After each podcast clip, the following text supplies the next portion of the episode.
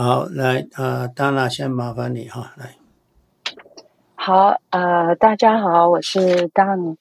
我们现在开始今天呃 Clubhouse 的互动时间，很高兴大家来参加我们 Clubhouse 这个轻松聊投资的房间。呃，今天是二零二三年九月二十三号，COEC 的 Clubhouse 时间是每个星期六的早上七点，那亚洲晚上时间是十点。啊、我们的活动呢是。是啊，先由坚持老师呢来分享啊、今天的主题。那接下来就是跟我们 Clubhouse 的朋友们互动。呃，在互动的时间里，请大家踊跃的上来分享个人的投资心得或者是理财的经验。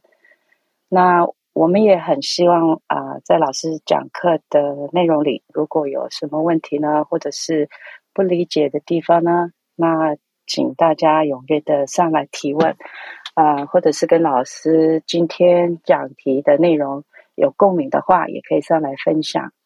那我们这个房间所有的对话呢，都会录音，呃，会在今天 Clubhouse 结束之后呢，在 YouTube 频道上重播。那现在我们就先请老师开始今天的活动，谢谢。好，嗯，谢谢所有的 moderator 跟所有的参加的朋友哈。好，我们先开始哈。这个如果刚进来的，可以在留言板下载我们的讲义哈，看着讲义走。那我们是 CLEC 了哈，今天是二零二三年九月二十三号。啊我有两个 email 啊，一个 Chen is money at gmail dot com，一个是 CLEC dot HQ 哈 headquarter 哈 HQ dot director at gmail dot com，两个都我本人的 email 哈。一样免责声明，我们 CLEC 啊是一个义务的啊投资理财资讯啊的传播，我们是啊没有盈利的。我们的影片相关内容，啊、都是我们啊、投资的经验分享。我们也没什么群组，你也不要去参加什么赖群组，其他你不认识的人，你要参加你认识的人的群组。如果你没有同号，几个三五好友就可以了。哦，不要去参加完全不认识的群组。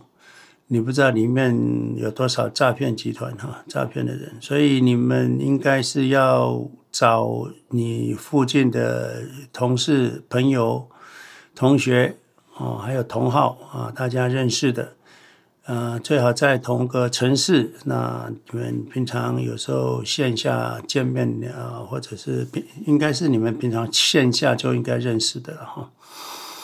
我们教学从二零二五年到现在也。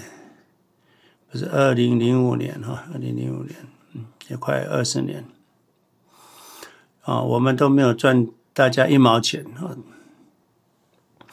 所有的平台也都没有开通营业模式，影片内容跟回复就是仅供教育目的，我们都不是专业的投资顾问，所有的资讯都只是啊分个人经验分享。投资的风险很大，如果你没办法承受一年下跌十 percent、五十 percent 以上，那你就不应该投资哈。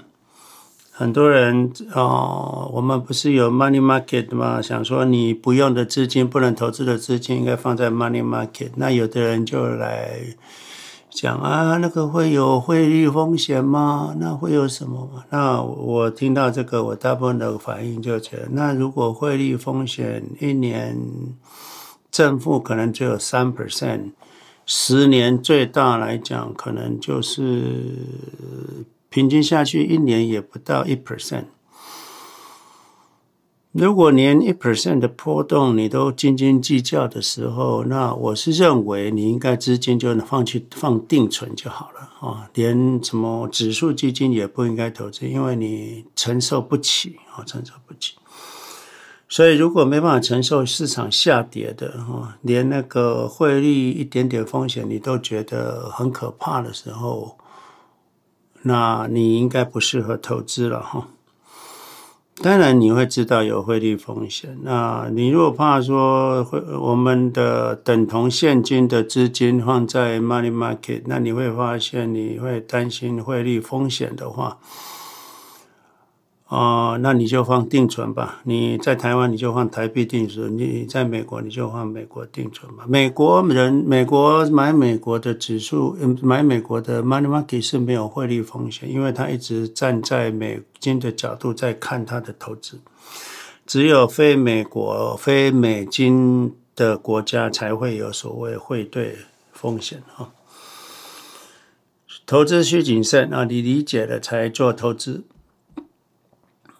我们过去二零二二年以前的影片会有一些个股跟其他的一般的基金，那个仅供参考了哈。那你个股的分析啊，你可以理理解我们分析个股怎么分析的。不过我们从来不再建议个股跟一般主动型基金哈。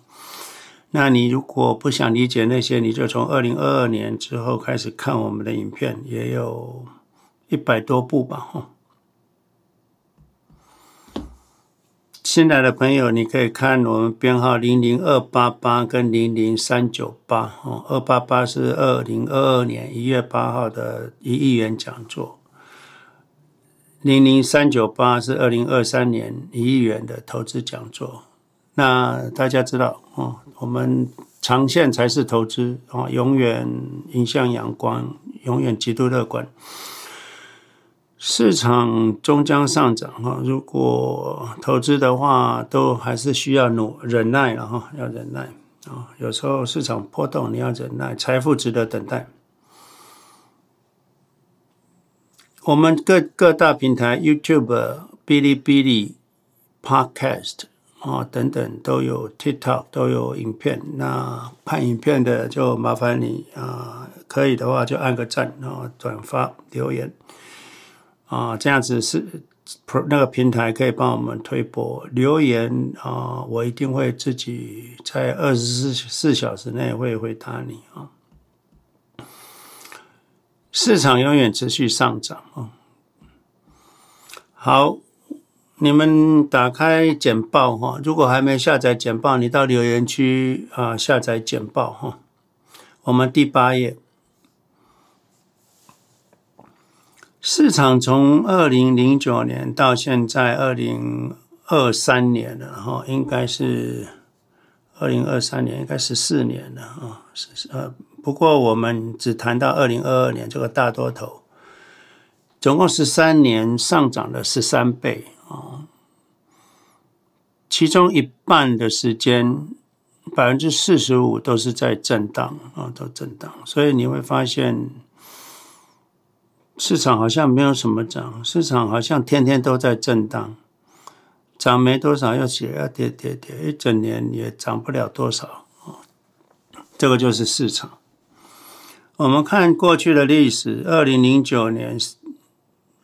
三月开始涨，涨到十二月之后就开始震荡了九个月，九个月，所以它涨了九个月之后就一直震荡到二零一零年的九月，震荡了十个月，也就上涨了九个月，就横盘了十个月，横盘了十个月之后，到二零一零年九月又开始上涨，涨到二零一一年。一整年就没再涨了，所以二零零九、二零一零年九月涨到二零一零年的十二月，也才涨四个月。涨了四个月之后，二零一一年就整年就停在横盘，都没上涨，只是震荡十二个月。哦，你看，涨十个月，震荡十个月。再涨个四个月，又震荡十二个月哦，你看，好，到二零二一二一二年终于开始上涨，涨到三月又不涨了，又开始震荡了，震荡到二零一二年年底又涨三个月，整年又再次震荡，又震荡了四个月。好了，那到了二零一二年年底，总该倒霉事过完了吧？那二零一三年十二月震荡到二零一四年五月，就震荡了六个月啊，终于有一个二零一三年整年都上涨啊。到了二零一四年五月震荡了六个月，到了二零一四年哈。哦，六月可能开始涨，涨到十一月，六七八九十十一半涨半年啊，终于涨半年。可是十一月开始又震荡，又震荡到二零一六年的六月，总共震荡了十八个月，也就是一年六个月，一年半，终于涨了五个月，六个月。又来给你横盘震荡十八个月。好，那二零一六年的六月终于一直涨啊，涨得比较多了啊，就六月一直涨到二零一七年的十二月哦，这个也涨了也蛮多的，因为横盘太久了嘛哈，所以它涨得比较久。十二月一直涨涨涨到二零一九年的一月，这是荡震荡。二零一七年。十二月，那等于一八年，等于就震荡了一年两个月，等于十四个月啊！所以你会发现，一市场时间一半的时间都在震荡啊，这是震荡。这这那很难得，这个二零一九年一月开始上涨了，结果到了二零二零年一月开始，一个月就下跌了三十 percent，停牌了三四次。啊，这个就是过去十三年哈涨十三倍的市场，你会发现哇，哪有在涨，都在震荡啊，一半时间都在震荡，所以你会发现，在一本在涨十三倍的十三年涨十三倍的市场，啊，它也不是一路往上涨，它就是涨个六个月横盘十个月，涨个十个月横盘一年，啊，类似这样。所以一般人呢、啊，他会感受到市场好像不会涨，因为他一直感受到这震荡，这也是事实。所以他认为长持好像无利可图，所以需要操作，因为震荡的时间很多嘛。可是大家知道哦，你看哦，才一半的时间涨而已，十三年涨十三倍，那你就知道，就每次在上涨的时候，那个六个月或十个月在上涨的时候。哦，假设十三年的一半，那就是六六年半。那你涨十三倍，十三倍的六年半，年化报酬是四十八，也就是每次在突然上涨的时候，每次都涨五十趴。哦，就五十趴。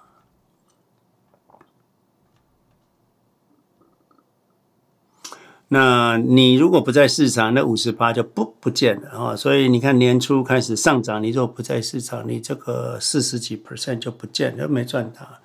那之后开始就震荡了，所以不要离开市场，因为离开市场你就风险很高哈，风险很高。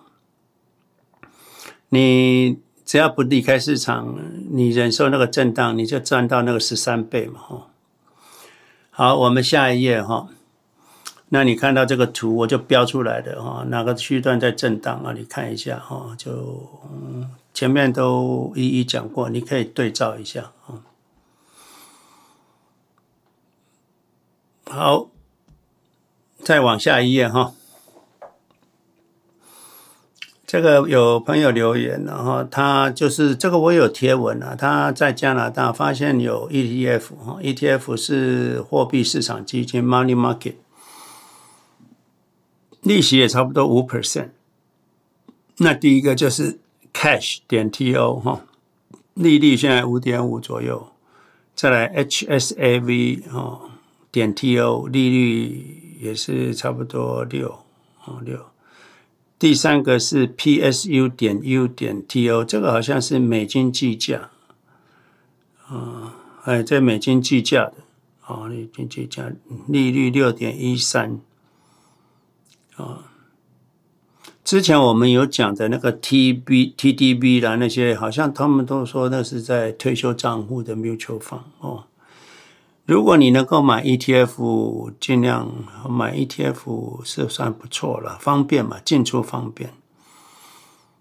不过，如果你没有这么紧急一定要进出的话，像在美国 SWVXX 利息稍微高一点点嘛，因为它的市场管理费比较少。不过，如果我我是认为方便性是比那零点几来的好用了哈。这个下一页哈，下一页看 HSAV 点 TO 的图，它这个不发股息的哦。前面这个不发股息的，对于你在一般账户加拿大朋友一般账户买这个，应该没发股息，你就不用缴税，它就延税的效果比较好啊，一年就五点九。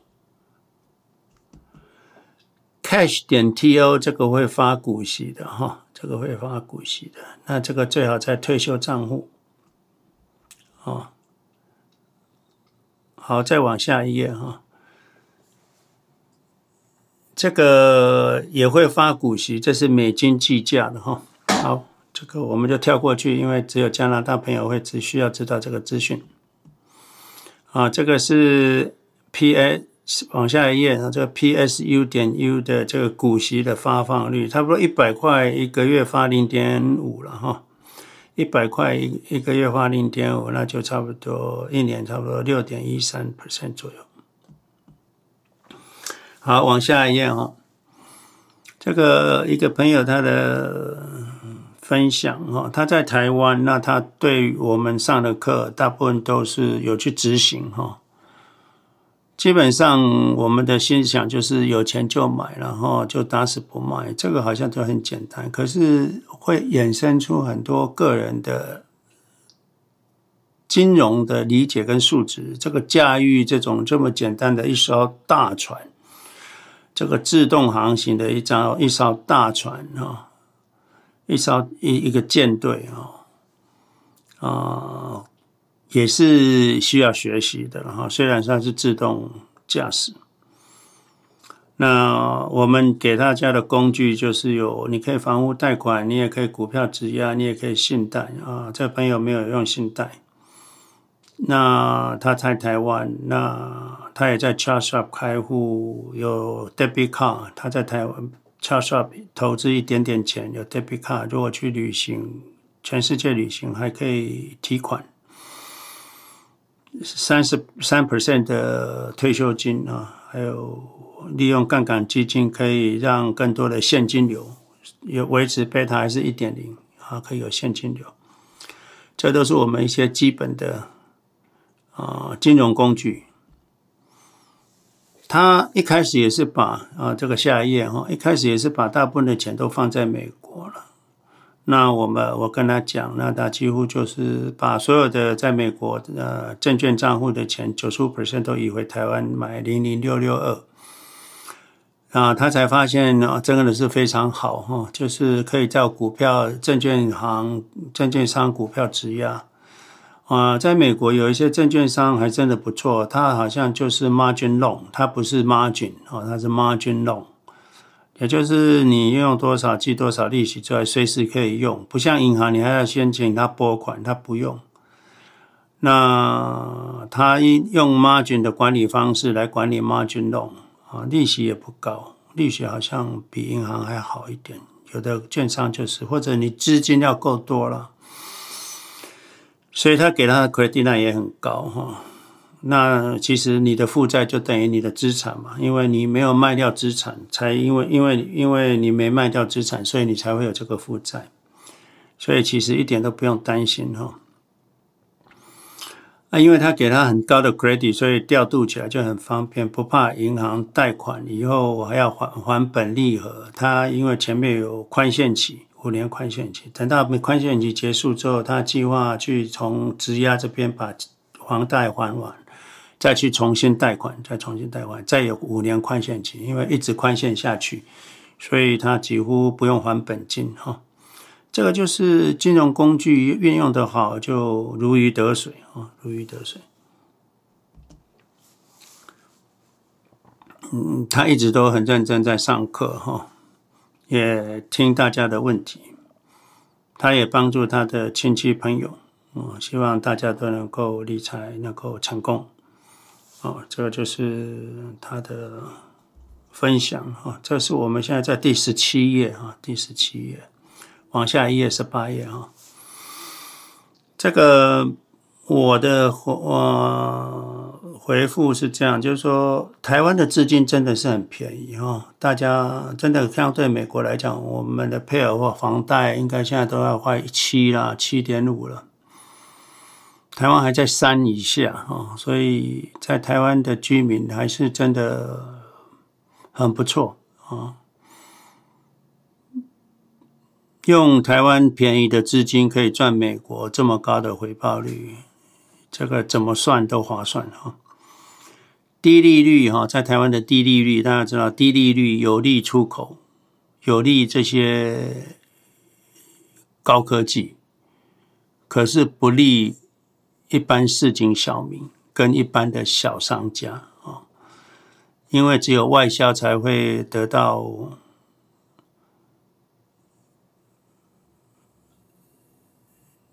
超级低估的台币哦，你想想看，在美国的消费跟在台湾消费就完全不同等级哈。现在在美国，如果加州我们这里吃一个便当，可能要二十五块美金了，含税含小费。吃个鲜芋仙可能快要二十块美金。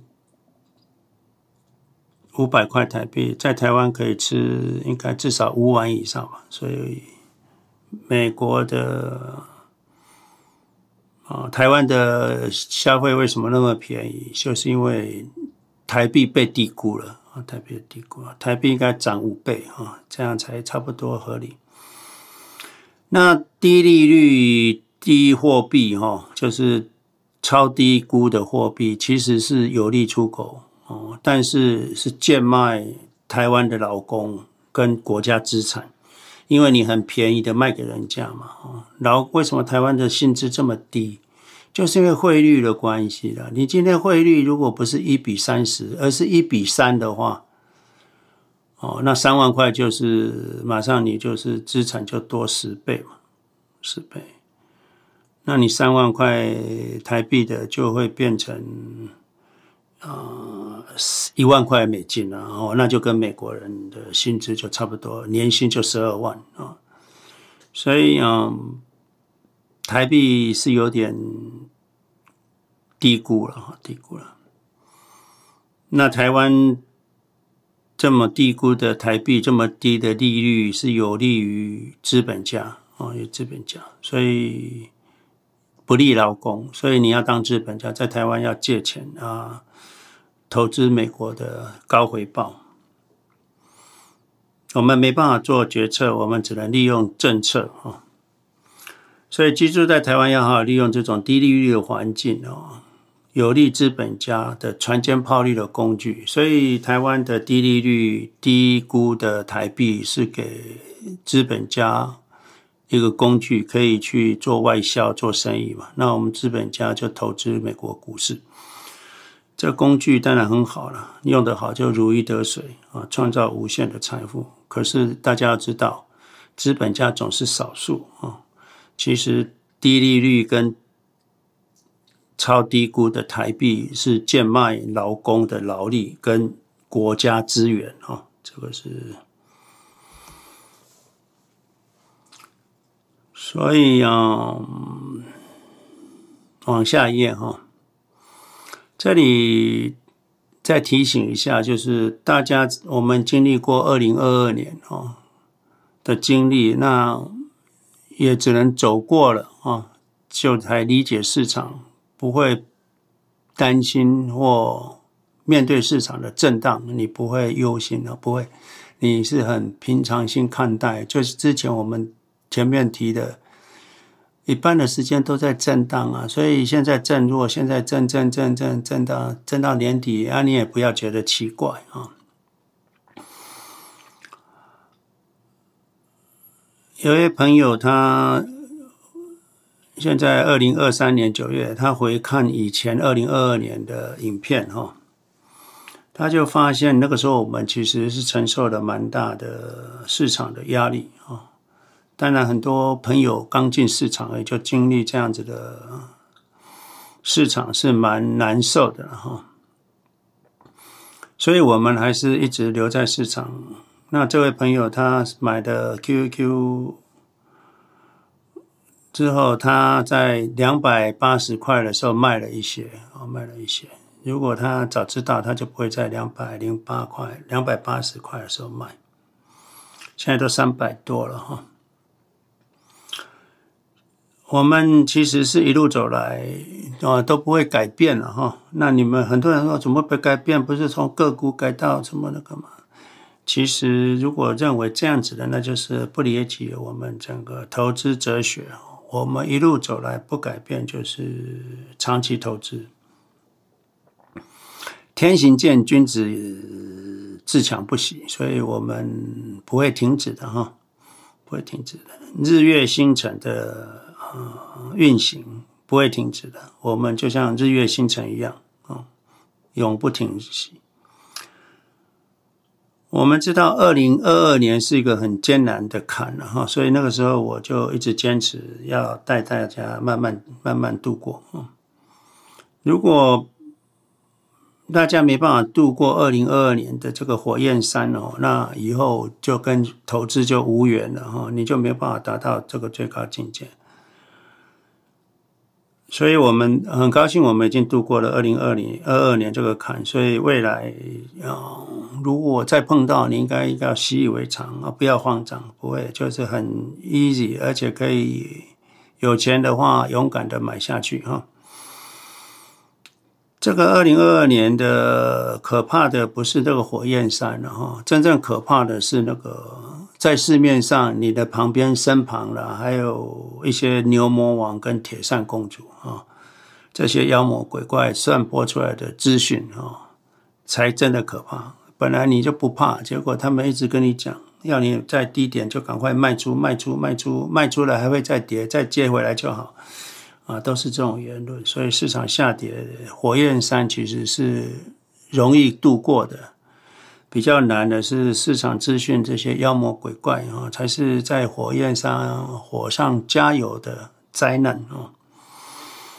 所以，我们长期投资者要真正跟随巴菲特的精神啊，长期投资这样就好了。当你通过了市场的考验，战胜市场的这些牛魔王、铁扇公主这些妖魔鬼怪的言论之后，你就会到达一种状态哈。就是见山是山，见水就是水，哈，成为一个快乐的投资者，富有的资本家，这个是你我们希望大家都达到的一个状态。就是市场震荡本来就正常，那你保有好现金流，有钱花，想花就花，啊，投资就是二十年后的事。那很多人说，那我拿钱哪里来？我哪有？那就是新来的朋友才会问这种问题哈。只要你是两年内要用的钱，比如说老师，我的孩子三年后要上大学，那那钱当然不能用，要留着啊，放在 money market 就好了。两年内、三年内，甚至五年内，有时候需要可以预期要用到的钱，你就放在 money market。因为有可能一年都不会涨啊！哦，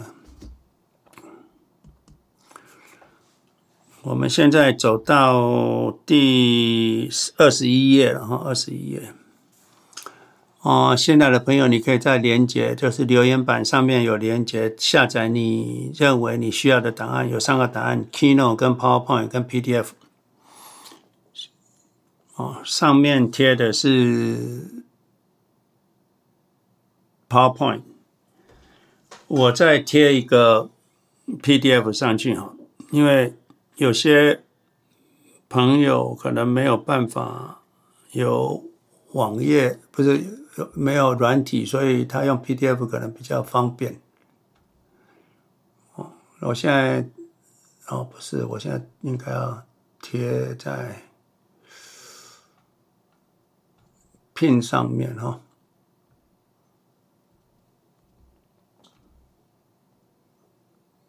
好，我 pin 上面改成 PDF 了哈。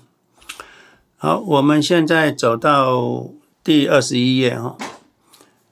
雪球是要慢慢滚动，它不会滚太快，它慢慢滚动。可是经过时间的累积财富，那时候我们就会非常富有。往下一页哈，资产卖了就没有了啦。所以你资产卖了，它就不会再你你母鸡杀了就不会再下鸡蛋了哈。资金缴了税就回不来了哈。所以你还完银行的欠款，很多人很很急着去还贷款哦。你还完了，你若临时需要钱的时候，你还要重新贷款。可能第一个你年纪大了，第二个你的信用不好了，第三个因为你需要钱的时候，可能信用也不好了，可能你已经没工作了，你马上要去向银行申办，可能也办不下来了。所以第一个不要卖资产，第二个不要还钱哈。市场震荡，利息虽然有时候比较高，那都短期现象哈。市场的震荡跟利息的高低都是短期现象。你可以利用杠杆基金搭配现金哈，可以把利息赚回来哈。长期投资总回报是会胜过利息的，然后所以这种生意应该可以做。可是你要记得，你要撑得过去了哈。撑得够久，哦，你撑得够够久，你才能够把利息赚回来哈。所以，我们投资就是不卖资产，不还欠款哈。你欠款而保有现金流，你在灾难来了，你还会活着哦。可是，如果银行你提不出钱来的时候，那才是灾难哦！才是灾难。人有不测风云啊，所以市场也是一样。所以你有现金，有比如说大地震或者是怎么样啊，你有现金提得出来哦，那这很好啊，对不对？那你有房子有用吗？地震都震垮了啊！往下一页，我们现在到二十三页哈。所以投资的风险哈，首重现金流，所以你一定要有现金啊，不要一股脑儿把那个紧急备用金啊、什么生活费都拿去投资了，那是不可以的哈。我们投资首重现金流，回报率还在其次啊，回报率还在其次，只要有现金流，活着。啊，活着就有一切，所以这里一定要投资，先把你生活费不能投资的钱留下来，那你才能够降低你的投资风险。啊，好，我们到这里差不多结束了哈。这个新来的朋友看我们 YouTube 上面的零零二八八跟零零三九八的影片。那大家生活天天都上涨哈，啊，世世界很美好快乐。那个有有问题的都尽量举手上来哈。那个 Rana 一零五，不知道为什么你上不来哈。投资一定要禅定哈，市场震荡跟我没关系，国际局势跟我没关系，市场分析分析来分析去。啊、也没有一个准的财报，好财报也会下跌，不好财报也会上涨。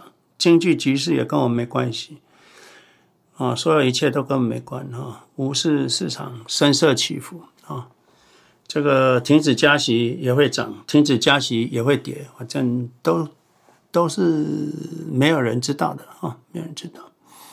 好，那 Cat 啊，我就分享到，大家尽量早一点起来举手。Cat，你 ready 了吗？可以。好，来，请请麻烦。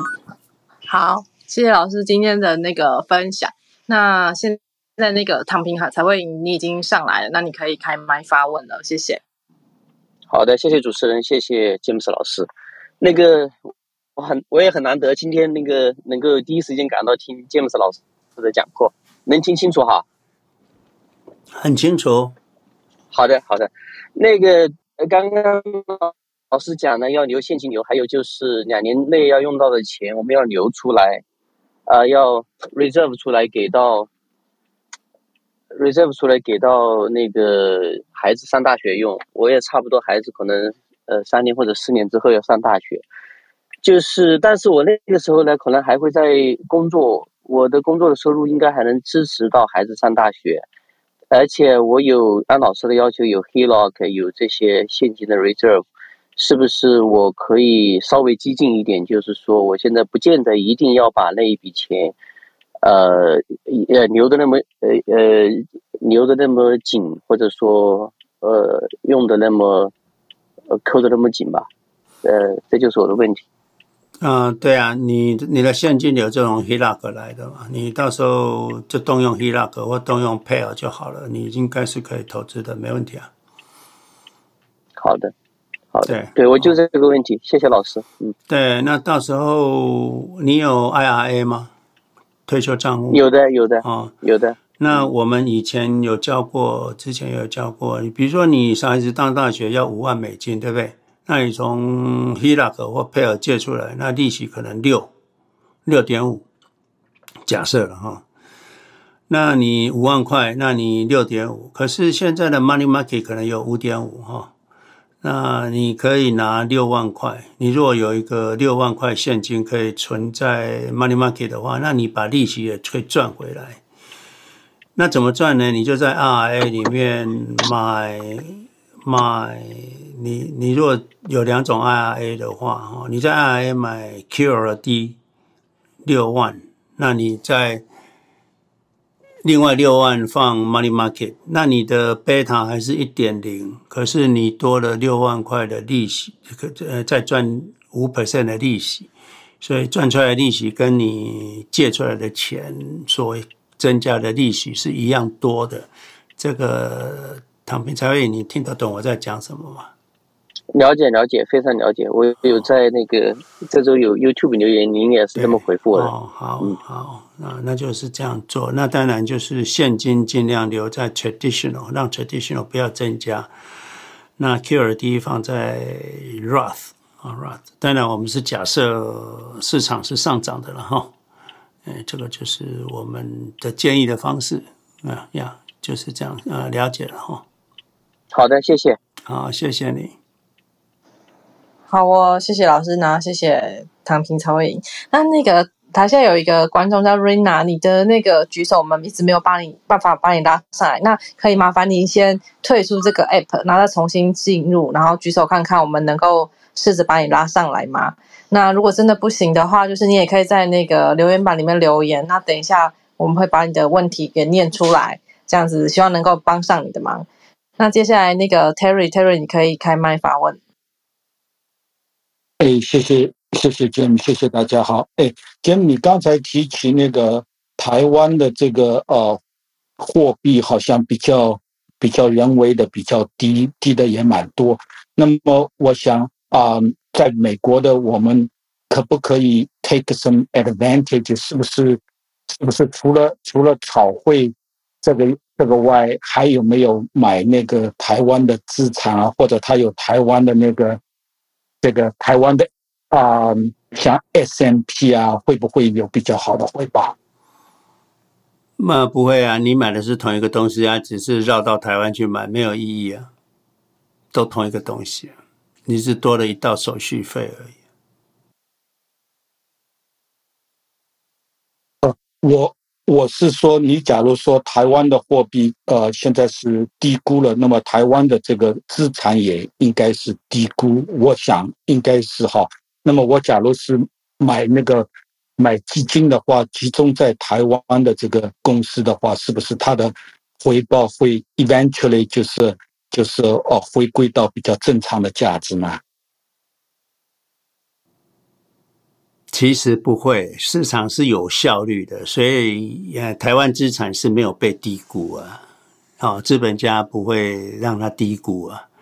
就算有低估，也是一点点。就像你看，台积电在美国的呃呃 A 那个美国发行的呃股票，跟台湾发行的，台湾是有折价。可是，一直都有折价。为什么一直有折价？这中间就有市场的活络度啊，还有就是，啊，你要去套利这个费用，也是在这个这个这个周这个过程，所以没有套利的空间。虽然有折价，那个折价是自然的折价，你要去真正做套利是不存在的。所以啊，台湾的资产没有低估哈，台湾资产没有被低估啊。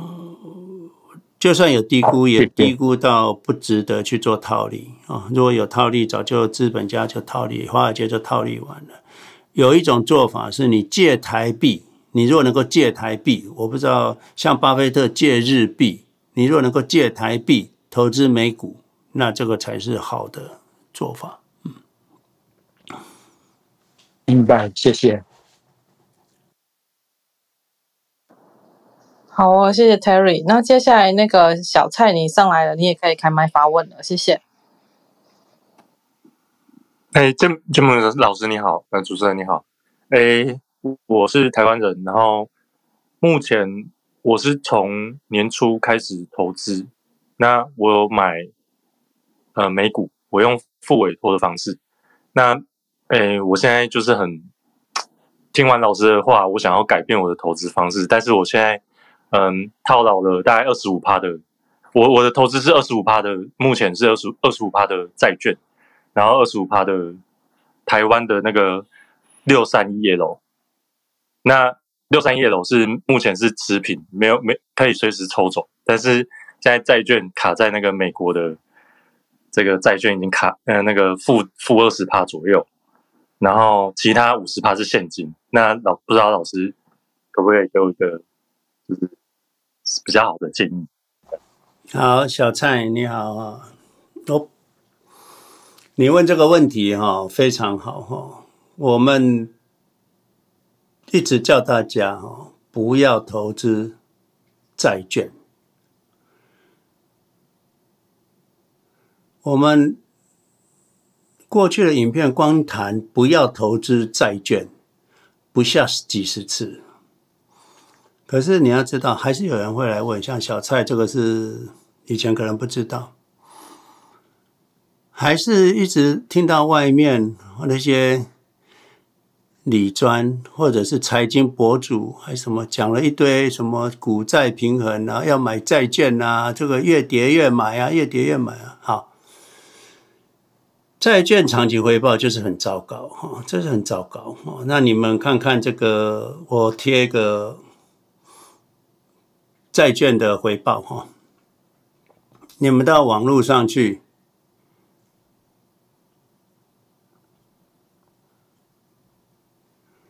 哦，这个是长期债券哈，你看这个亏四十五趴啊，四十五，二十年债券从今年以来就亏四十五趴。哦，这个金密谈不要买债券，不要买保险，不要期权，不要避期货。对，那这个就是最重要。第一个，你先不知道你投资指数基金怎么赚钱，你先可以不用理解。可是你先要避开风险啊，像金密所写的，这个就是风险。你不知道你会有多大获利，可是你避开风险是首要条件。川流的溪水不要去，啊，你就一定要去，那当然就会遭受风险哈。所以，嗯，我跟大家贴上去的这个，你们打开就会找到这个债券哈，那个图下跌的比股票还凶啊，哦，所以很多人债券很稳，什么稳稳？你是你如果直接买二十年的国债，你直接去美国这个标售二十年国债，直接持有国债。你可以持有二十年，你可以拿到这个四 percent 的利息，那这个才是安全的。你买债券基金呢、啊，那股那比股票还风险还高，所以我一再重申这件事情。哈，你们看那个连接留言的连接，债券长期回报就是很糟糕。这个连接是什么？就是两百年的，你投资股市可以两万。你投资股票两百年可以两千七百万倍啊，两千七百万倍，那是万倍啊哈，那是万啊，打错了。我重新贴一个啊，这个图是没有经过通膨呃通膨调节的了哈。哦，现在没有听过通膨调节的，前面那个是有通膨调节的哈。现在我 pin 上面是没有通膨调节的。你没有通膨调节的，你股市的话哦，两万七千七百。呃呃呃两千七百七十四万倍，七十五万倍，一块钱就是变两千七百多万啊！一块钱就变两千七百多万啊！两千七百七十五万倍啊！债券只涨。老师，这个连接会没有办法存取，可以再重新是吗？那那我要开，我要我要开啊！这我可能没有打开那个存取及权限，我看一下存取权限啊，对，受限制，我重新打开啊。好，你们重新点一下，应该可以了哈，可以了了哈。所以你如果债券就是只有三万四千倍了哈。所以投资债券的人只会越投越穷的哈，只会越投越穷了。不要听外面的的人哈，理财专家啦、财经媒体啦、什么股债平衡啦，那个真的是胡扯八道哦。债券从来就没有跌的，从来就没有比股市平稳啊。市场上涨，股市涨得多，债券不太涨。市场下跌，它跌得比股市还凶。这就是债券。嗯，债券是有钱人玩的哈，他们是买直接买三十年国债，赚四点七 percent 利息。那他有一百亿，他每年赚四点七亿，他很高兴。这有钱人是保本就好。那这个是这个不是你玩的，不是你去做的啊，哦。他们本金不会亏，你买债券基金你会亏，你又不能直接买债券，你又不直接去买债券。我们是可以直接买债券，可是，一般人都去买，尤其台湾的朋友又又没办法直接买美国债券，直接直接向财政部买债券。你要投资债券，要直接直接买债券哈，直接买债券才能保本，要到期保本嘛，到期还本嘛。那你若不是直接的话，那你就。你就没办法保本啊，你就会亏四十趴哈。好，那我再贴一个哈，贴一个债券的图，亏损的啊，亏四十五 percent 啊，我贴上去留言板，你们可以下载。我也拼在上面哈。这个因为因为那个 Clubhouse 现在不能留言，留言重放的人看不到，所以我现在拼在上面的是。这个债券亏损的状，那个、那个、那个图哈，债券亏损的图啊，它从高点的这、这个、这个二零二二年哈的差不多四月的时候跌到现在还在跌，跌了四十五趴，我跌了四十五趴。你看，我们 Q Q Q Q Q 也没跌那么多啊。哦，债券说比债券比股市还稳的人，那个他讲这种话的时候，你就可以离开他了啊！他就是不懂市场，你就应该离他远一点。所以你同时间 QQQ 涨六十六六十六十 percent 啊，那你债券跌这么多啊！我再贴一个图，就是债券跟 QQQ 的同期的绩效绩效比，哦，你们点上去看。这个我贴在留言板，那我就把上面的 pin 改掉了哈。呃，重听的人你就这个就是同期的债券跟我们股市，从这个这一段期间，我们涨六十 percent，那个 QQQ 涨六十 percent，哦，债券跌四十几 percent，四十五 percent，所以。那些人不懂市场，以为自己懂，不知道自己无知啊！你被他们牵着走，当然你会亏损啊！哦，所以这种很容易证伪的事，要自己证明一下。比如说，他讲债券很平稳，那你就拿那个图给他，债券哪有平稳？会跌四十几 percent 啊，四十五 percent 哪有平稳？跌的比股市还多。那。债券有什么安全可靠？没有啊，涨的时候涨得比人家少，跌的时候跌得比人家凶，那你还去投资这种这种股票啊。好，那我们回来回复小蔡的哈。第一个不要投资债券，所以你已经买错了。我我我跟你讲哈，你你你把它转到零零六六二去，你不要做复委托，复尔复委托你就就砍掉，你就回到零零六六二。那你说我亏损怎么办？那个没办法，这个过去的种种，比如昨日死啊，所以你没办法。那。会不会你砍掉它会涨？当然会啊，有可能啊，对。那可能债券要涨，可能要到二零二五年了吧，或者是要涨要小涨，可能二零二四年底吧，因为央行根本不会降息。明年下半年会不会降两码，都还在未定之天。然后那一直维持高档到二零二五年，所以你的债券要回来是不可能的代志哈。短期到二零二五年不会。要回本还是遥遥无期？你回本就要回到那个，呃呃呃呃，这个这个这个利率可能要低于三以下哈，那个可能这辈子你都等不到，所以赶快离开了。那这个长期不是好投资哈，投资，所以你只能闭着眼睛试价卖出啊，回到零零六六，闭着眼睛试价买进。不要付委托啊！我还是一直强调不要会，很多人去付委托啊。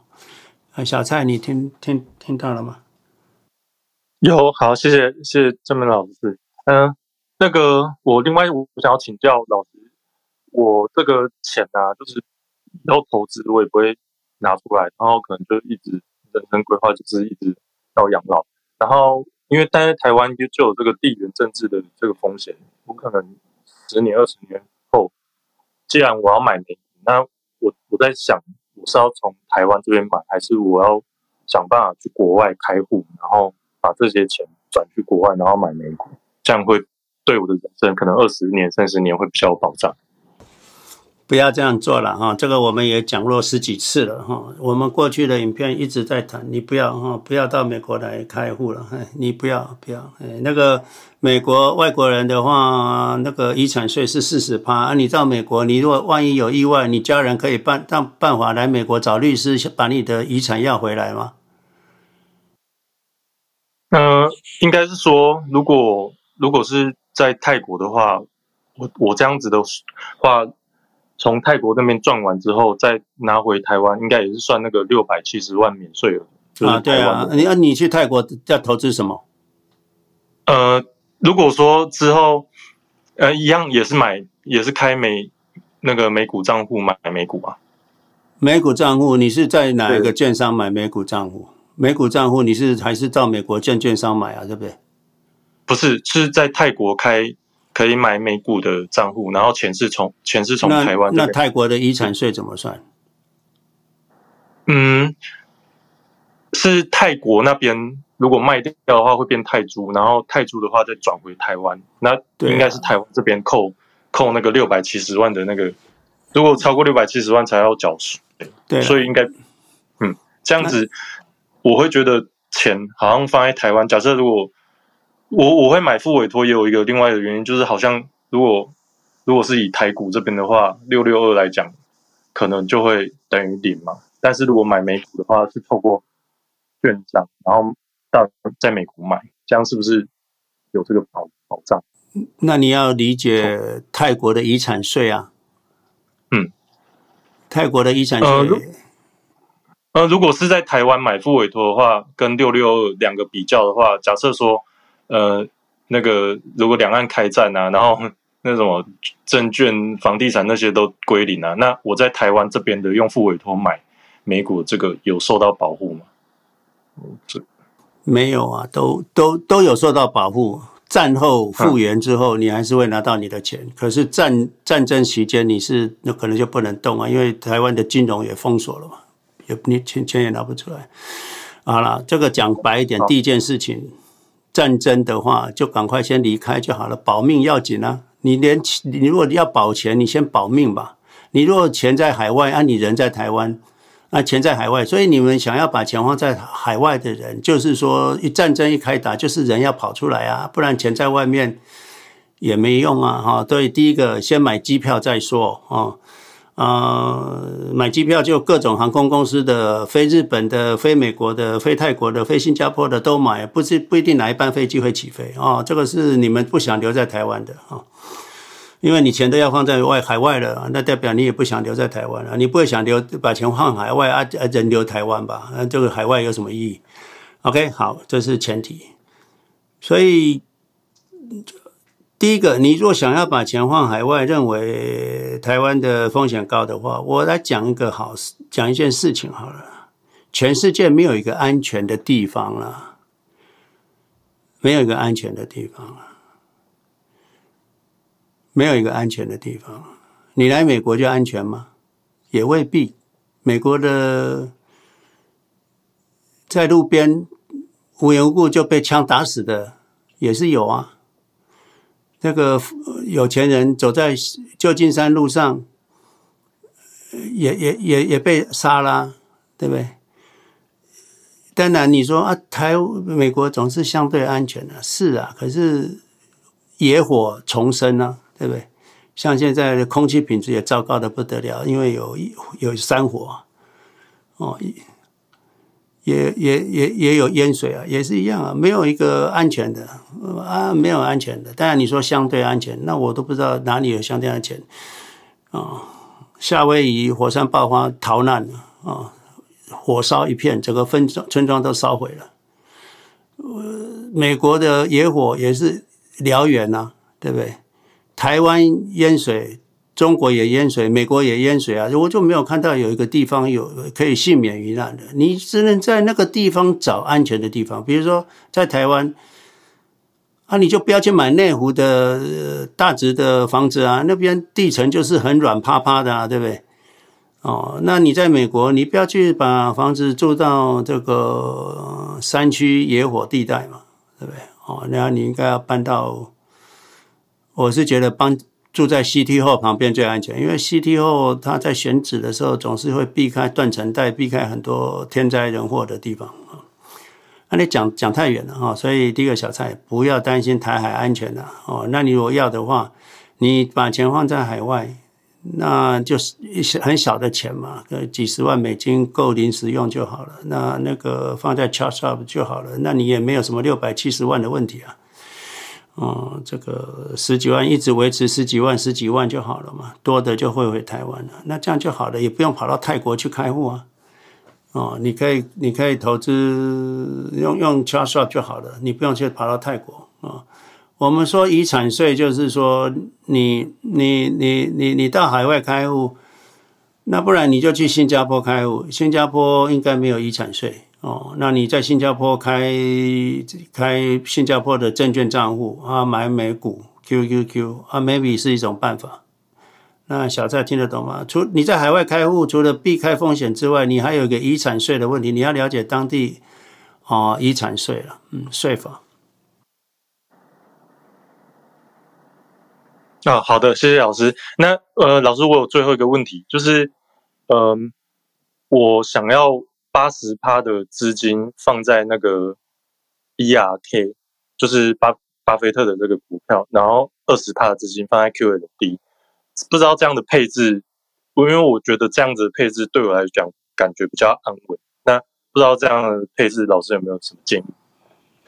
明天巴菲特死掉了，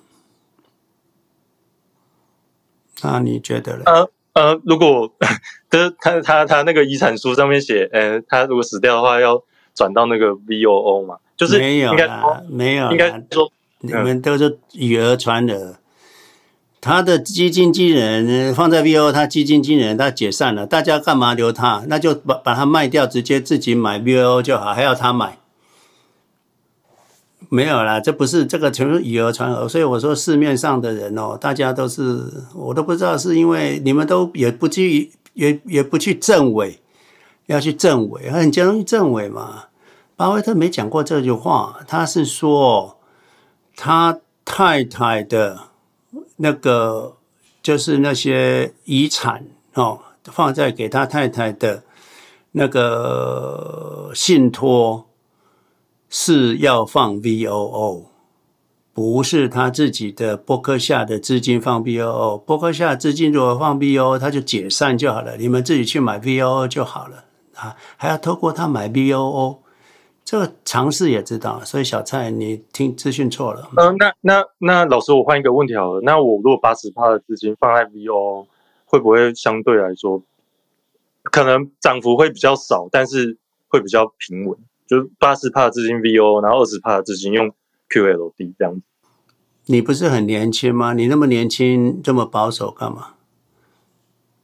呃，就我觉得，嗯、呃，我投资的金额大概有有到两百，有有，所以想说美金啊，两百万美金。对啊，对啊，所以我想说，哇，一天涨跌，我看到都都是上百万，只是有时候心心里面会很很精呐、啊，会比较担心，可能一个月。十趴二十趴就哇，就很很痛苦。嗯，可以啊。你你年开销多少？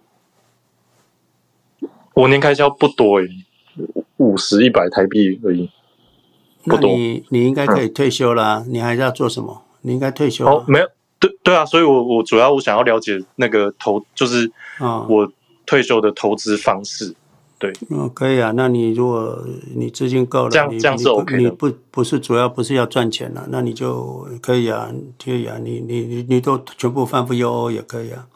你不要放 VOO 了，哦，你台湾也有零零六四六啊。嗯，我会想要选 VOO 是因为它就是就是就是无就是比较范围比较广，就不会是台湾可能只有一个。零零六四六就是零零六四六就是 SPY 啊，嗯、就是 VOO 啊。哦、对对对那哦，我我想过啊，我后来有两个做比较，我觉得美股好像那个不知道是耗损还是那个那个什么管理费，我觉得六四六一样是追踪那个 SMP，可是涨幅十年呃五年十年来那个涨幅好像被吃掉蛮多的，所以我我我才会用。后来我去了解完之后，用付委托，可是付委托就是有一个问题，就是会超过六百七十万这个。可是等超过，我我在想等超过之后再，再再挪一些回来买那个吧，买买台股。我我觉得买台用台去追踪的那些，我觉得被券商吃很多的那个，如果长期来讲被吃很多报酬。好啊，我跟大家讲啊，大家在人生的过程里面哦，都没有都不知道自己在想什么。小蔡，你跟我讲，你获利不是重点，结果现在你还跟我讲说，那个六零零六四六的最终出误差，你都连 QQQ 多多多 SPY 多五十 percent 回报你都不要了。那你怎么还会计较 VOO 跟零零六四六的差别呢？账户的安全才是最重要的。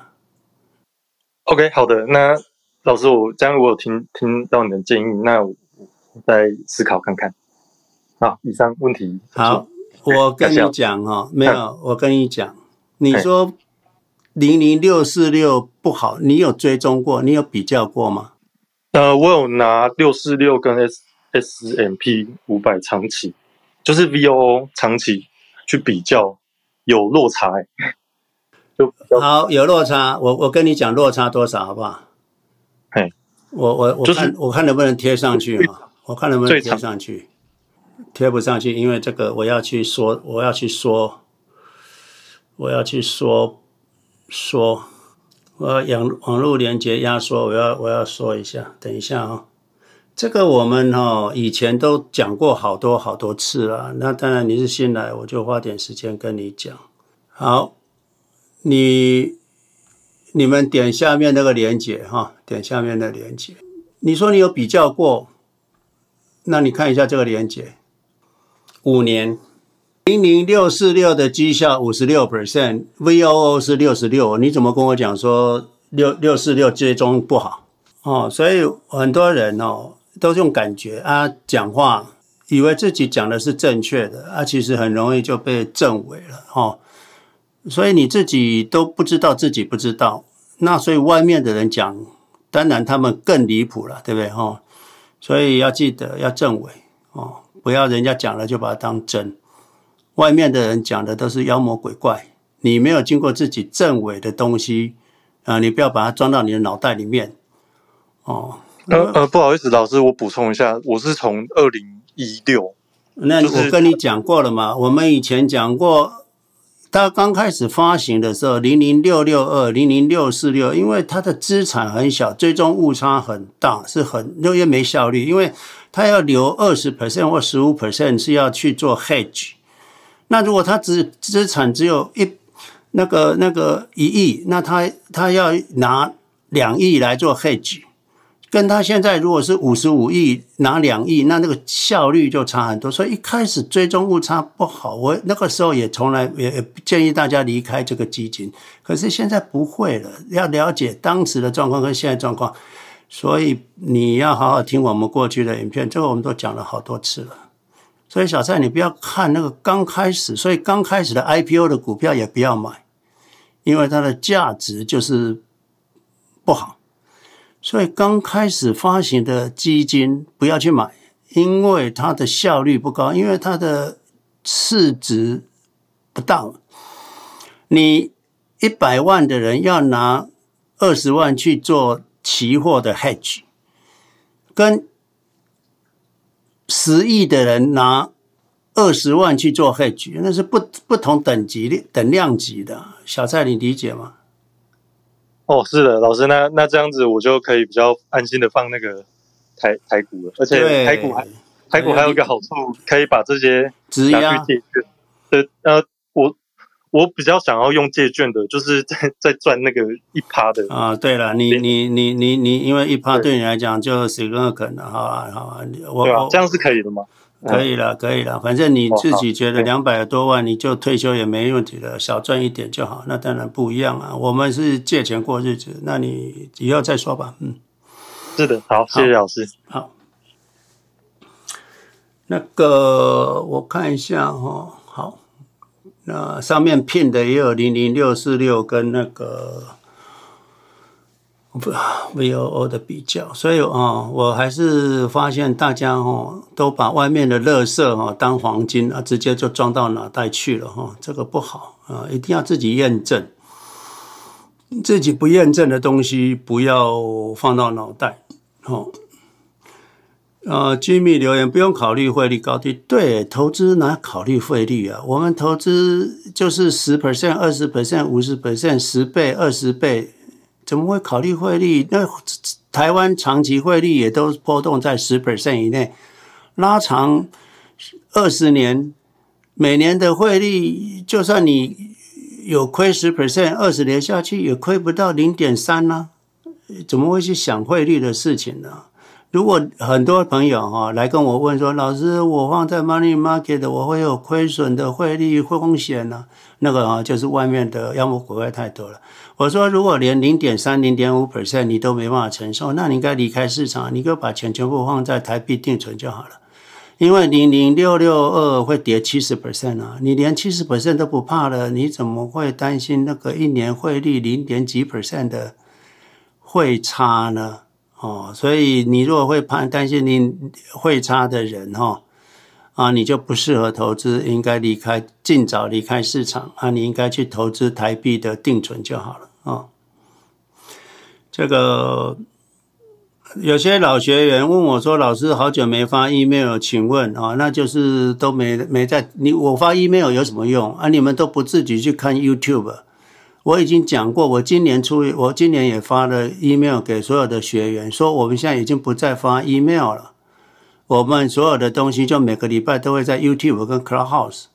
那你看的，你看的那个 email 没有啊？都不看 email 啊？你看了 email，你知道我们也就不发了。还有啊，你 YouTube 都不看，只看我的 email 干嘛？我的 email 就是一个连接，我已经一年多来都只是。我一年多来都只是送一个哦，今天这个影影呃 YouTube 上架影片连接。你如果连我 YouTube 上架都要我来通知你的话，呃，你根本不会来看啊，你根本不会来看 YouTube，那通知你干嘛？我又不会操作了。我以前我们 email 还会跟你讲哦，一呃这个这个我们要卖掉 ARKK，我还会通知。现在又没有买卖，没有买卖，我的 email 就是只是通知 YouTube 上架，这有好通知吗？你应该自己来看了。所以这些老学生如果说因为没上没收到 email 而跟我们脱脱节了，那是他的事情。OK，他根本早就没有在看我们的 YouTube 了哦。美国的高利率。是在打打击通打击通膨跟打击打击经济啊，哦，打击通膨打击经济，所以全面性的啊，呃，高利率就没有人有利啊，高利率就不会有人有获利啊，高利率就不会有人获利啊，连银行都都会惨，所以高利率高利率啊，对经济不利，经济不利资本家，当然也不利市井小民。过，所以我跟你们讲。高利率、低利率都不利市井小民，都不利劳工啊！啊，劳工永远是受害者。高利率就是高通膨，他的薪资没增长，可是高通膨，所以高利率对他，因为他也没钱投资，他也没钱生利息，所以对他来讲没有好处，只有坏处，因为通膨。低利率他也没有钱买资产，对不对？低利率他也没有钱买资产，那低货币，那美金贬值。那他出国要花很多钱，他进口品也要花更贵的钱，所以高利率、低利率，美国因为汇率自由市场，所以它的高利率、低利率是对资本家都是合理的，资本家都可以用套利跟避险把它冲掉。可是，一般市井小民、劳工没有资金的运用，没有金融工具，所以一定是受害者，永远受害者。台湾不一样，台湾是央行人为干预，让台币故意超超低、超贬。台湾是央行故意让台币低估，图利外销厂商，图利新竹园区。今天你如果认为台湾的科技多么棒，世界一定要靠台湾的话，你台币给它升到三呢、一比三呢、他们还是得买，不是吗？那你为什么要降那么低？为什么要一比三十二？你要利息拉高啊，顺便把房价一起打下去，让年轻人买得起房。你若一比三的话，本来去欧洲十三万台币，四五千块美金的，现在一比三的话，十三万台币，你你你你就你就不用十三万台币，五千美金的话。一万一万五千台币就可以去欧洲旅游了。你五一万五千台币就可以去欧洲旅游。一比三十二，你要花十三十三万十五万去欧洲。一比三的时候，你只要换一万五台币就可以去欧洲玩十五天了。所以，台湾的央行把币值超超超级低估的时候，是占了。台湾百姓的便宜，图利的这些资本家，哦，这个是很很呃很可以理解，很容易理解、哦。所以为什么台湾就低薪？你这边如果是一比三的话，台湾三万块台币的人年薪是一万美金呢，他就跟美国一样了。哦，这就对了，哦，这对。那当然，有的人说，那台湾产业就是没那么好啊。哎，那你跟我讲，台湾是高科技，全球都要利用它。啊、现在又来跟我讲台湾没这么好，那你先搞清楚台湾好不好啊？哦，所以不要自己矛盾了。第一个，先台认清台湾的 position。如果台积电是人人都要，没有台积电，你你我爱怎么卖就怎么卖。所以你就一比三的货币的时候，那美国人就非买不可的话，那你就有这种底气啊。你你科技好啊。对不对？那你有底气，你为什么还让它贬值成这个样子，还不升息哦？对不对？你哪有那个条件不升息？那、可是你不升息的原因是什么啊？因为你就是要让这些资本家获利嘛。其实你你升息了，台币升值了，苹果难道会减少买一颗 IC 吗？对不对？所以不是图利高科技，还图利做木工的吗？对不对？OK，所以这是麦克你的问题哈。啊，好，往下走来。好，我谢谢大家。那跟大家说一下，就是我们最晚拉人上来的时间是亚洲时时间十一点半，然后美西时间是八点半，所以大家可以把握剩下十分钟钟的时间，然后举手上台发问。然后下面有一个例子，我也没有办法把你拉上来，那你可以试着就离开这个 app 那个 Clubhouse 的那个。再进来试试看可不可以上来这样子。那接下来永宁，你可以开麦发问了，谢谢。呃，谢谢老师讲解。我那个呃这几天看着那个美美股，不管不管 SP 500还是纳斯达克都在跌。呃，从我理解呢，应该跌的时候可能是买的好时候。嗯，但是一跌的时候也有点恐慌，啊，我想请老师，嗯，讲讲这时候是不是更好的买入点？当然是啊，跌跌当然是天上掉下来礼物，你应该可以买啊。问题是你买得下去才有效啊，买不下去也是白谈的。那你什么时候买？涨的时候买啊，那你就会常常被套嘛，不是吗？那你要不要重复这种循环呢？大家自己决定啊。那当然，下跌去买，那你会涨上来。你习惯几次就好了。那你永远怕就没办法达到。像二零二二年，很多人就不敢买啊。那如果买的人，他就知道，哎呀，真棒啊！你要有那种感觉，所以做过才知道，没有做你不会知道。那这时候买的时候是还是？分批进入还是一下砸进去？好比说，嗯，都可以了，呃、你舒服就好了。嗯，对对对，嗯，呃，还有，请想问一下，那个中国的那个辣子啊指数啊，呃，我现在也在买，呃，那个指数我我现在不知道，好比中美关系紧张以后会有什么影响？啊，再一个呢是我想知道它的这个运作，它是是不是公司买公司买用美金买纳指，然后再卖用人民币卖给啊那个散户了，还是怎么弄怎么操作的？他们？对啊，你讲的没错。那公司从哪来美金呢？他来、这个、来来美国买啊。但是这个美金它从哪来？因为这。这样的话，你散户，他银行银银行在美国开个账户啊，银行在美国开个账户，但是它是人民币啊，它换不成美金啊。哎，可以啊，就是有 Q 费嘛，他呃那政府呃央行有给他 Q Q 费嘛，他有额度可以买啊。哦，所以你们才会发现有的基金买到一个 Q 费满了就关闭了嘛，也有关闭的，对不对？对对对对，就是他的额度买完了。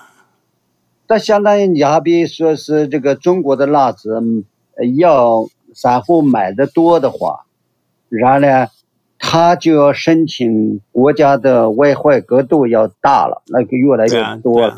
对啊，对啊，对啊，没没错。嗯，还有一个问题，你前几天发了一个短信，就说是在自从华为跟我宣布那个。呃，五 G 手机以后，呃，可能那个呃，可能对对这个中美之间的那个竞争啊，像这半导体啊，还有这个手机啊，还有将来的 AI 计算机 AI 都会有很大的影有影响。呃，这样的话会不会冲击这个 QQQ？不会，不会，你不用担心这个。嗯，你不用担心这个，那会冲击半导体行业吧？美国的半导体行业啊，我们又不投资半导体，所以你也不用担心啊。对对对，我们倒不投资，但是半导体是这个 QQQ 的一个很重要部分。没有啊。好，那那我就这些问题，谢谢老师。好，谢谢你啊，来。那个有一个朋友留言，他说保险赎回损失三十几 percent 啊，好痛心呐、好，三十 percent 还算少的啦。还有一个朋友他送 email 给我，他说他在美国缴了十年的保费，每个月缴一千块，他们家的保险一千块，已经缴了十年了。他说他现在要去要回来，只剩两万块。老师要不要要回来？还是要继续缴？好，我跟他算一下，缴了十年，机会成本是二十二万。就是说，你如果这十万十一千块拿去投资的话，过去十年，我我我是谈过去十年，我不是随便说用十二趴去算，我就用过去，你就会到二十二万啊，二十二万。假设到二十二万，今天二十二万，再给他放三十年，你会到六百七十万美金。六百七十万美金，也就是说，你退休金的六百七十万美金你就丢到水沟去了。哦，所以你买的保险其实不保险，而且反而让你损失了六百七十万。啊，那个还是在退休六十五岁那一年，你你的六百七十万就丢到水沟去了。那假设这个拿来当遗产的话，六百七十万再继续放三十年当遗产的话，你会拿来到两亿啊！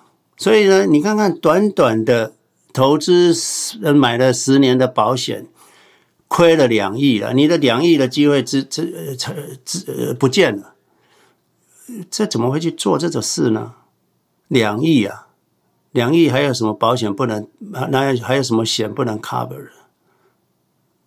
结果你两亿资产就机会成本就就这样很轻松的给它丢掉了啊！我再讲一遍，投资十年，每个月缴一千块美金，十年后缴完，假设哈不缴了，拿回来只能拿两万。可是假设你没去买买保险，十年后你会有二十二万美金，这二十二万再投资十年二三十年，你会达到六百七十万。假设你也用不到这笔钱，等到你九十岁、九十五岁人走了，遗产是两亿美金了。所以你们还要买保险吗？还想买保险来来来增值吗？哦，不用了哦。那你现在赶快赎回，还还有救哦。虽然没到救救不回两亿，救不回两亿，那你七七七七十 percent 也有一亿四啊。哦，你你你损失三十 percent 算什么？你全部损失才是最大的。嗯，好，那个我们继续往下好了。啊，留言的我等一下再回。好，好，谢谢永宁。那那个 Kelly，Kelly，你可以开麦发问了，谢谢。好啊，谢谢 James 老师，谢谢主持人。呃，我人在加拿大，呃，然后现在呢，公司说可以给我 RRSP matching 三个点。那我的问题就是，啊、呃，我如果不自己投进去这笔钱，还是继续投资 QQQ 啊或 QQC，有可能会比我把我得到的公司那笔钱赚的还要多。所以，嗯，这个思路不知道对不对，想听一下 James 老师的建议，谢谢。对了，你如果那个账户虽然公司有 match 三 percent，可是那个账户的投资标的回报不好的话，那你应该要放弃这个了，放弃了，直接看有没有其他的退退休账户可以放，然后可以买那个 QQC 的了。哎，Kelly 也是这样决定，没错，嗯。好，谢谢谢谢。呃，还有一个 James 老师，因为之前也听你讲座有提到一些。啊、呃，小孩上学的事情嘛，就我想问一下，最近这个 SOGI 就是闹得比较凶，嗯，因为以前也听听这个群里朋友说，嗯，就私校攀比比较严重嘛，但是公校又会教小孩一些华人很难接受的一些 东西，嗯，但是刚刚老师也有，我觉得跟老师就这么长时间学习，好像。要有一些自己的独立思考啊，包括是，呃，就是就是变怎么讲变伪的那个思维，嗯，但是就是还是想听一下 James 老师对这方面就小孩教育上啊，包括这个收集上的一些看法吧，谢谢。好，我跟。这个好，我看一下哈。这个文章啊，我贴上去你们看了哈。如何陪如何陪伴教育小孩成长？你的问题是不是这个？这里面还有公立学校、私立学校的问题。你是不是这个问题？对，是，因为我觉得家长的意见啊，教育小孩还是最关键的。我想也不是说老师说什么，所有的小孩都去做吧，只是说包容嘛。我想有些可能就就是比较坚持要变成别的性别或怎么样。嗯，但我我觉得也这公立学校这么多小孩，也不是说老师说什么。啊，所有的小孩都要改变了，好像也不不不应该是这样吧？啊，我看一下哈。但是他，但是我的同事跟我说，小孩在很小的时候，在老师教他，他是不可以跟家长说他有这方面或那样的想法，他们直接跟家庭医生去说。然后我的同同事们，他们说都去搞 homeschool，嗯，而且还都是本地的，就是。本地的白人啊，他们这样，那他们都已经这样诚惶诚恐了，我也不知道我们华人在北美这样该怎么该怎么办了。不担心的，美国教育没有你想象这么可怕哦。那个是他们该教的教，不该教的不会随便乱教了，没有你想象这么可怕哦。那个有些人啊，有些人可能会有一种感觉，比如说同性恋好了，在美国，在同性这个性别平等，没有什么性别之分。那你如果今天是一个基督教徒，或者是你这是一个保守保守派的人，你就很反对这件事嘛。所以只是在这。这里面有一些东西，你会很 against，就结果就 against 整个教育制度，这个是没有必要的。我是认为啦，当然你就说这同性这件事情对我来讲，就是就是跟生命生命搏斗，我这打死就不能接受。我女儿、我小孩绝对不能去接受同性这件事情。那你就自己想办法了。对，当然这个呃，因为很多人会把很多这个教育制度里面的一点点这个东西，把它扩大成，把它扩大成整个教育制度的问题。这个就是以偏概全，哦，所以就好像说投资很危险的，投资股票很危险的，就以偏概全，所以。啊、你是过担心过度了。我女儿前面一年、二年、一年级、二年级去私立私立小学，她脑袋都没开化。私立小学每天早上来先考十题数学，她每次考很紧张啊，十题只做八题，因为她不知道为什么脑袋没开化，她是有几题会跳过去，不是故意跳过去的，她完全不知道。有这个东西，结果他就跳过去，啊，结果每天回来都被他妈妈骂，啊，每天都哭。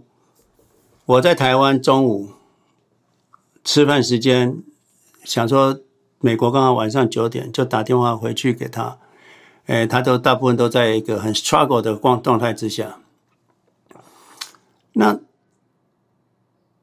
私立就没有什么好的，他教那个逻辑啊，那么小。二年级就在教那个逻辑，真正懂的没几个啊！你需要让小孩子承受这个压力吗？我是觉得没有必要。后来我就回来美国了，那我就陪他，陪他。那个如果还有人要上来的哈。我打开一分钟，你们举手，那不然我就那个 cat 已经关掉了。我再打开一分钟，那你们上来我就要关了哈。原则上理论上不应该开了，不过你们如果要上来的，那所以我看一下哈。所以我不认为一定要去私校，OK？你到私校去，呃。制作连接分享至嗯，为什么我这个没办法分？只有 PowerPoint 可以分享到。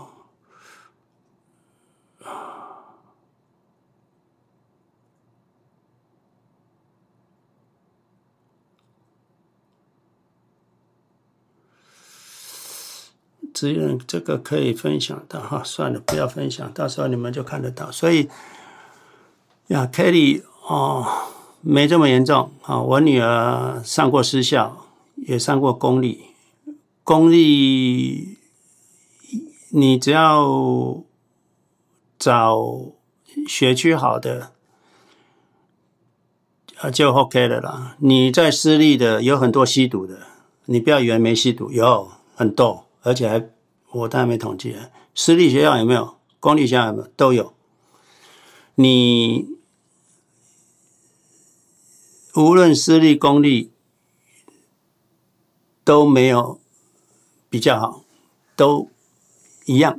对我来讲，啊，都一样。你要上常春藤，公立也有人上常春藤，嗯，就没有问题的。所以你不要去挤哈，你让小孩子读。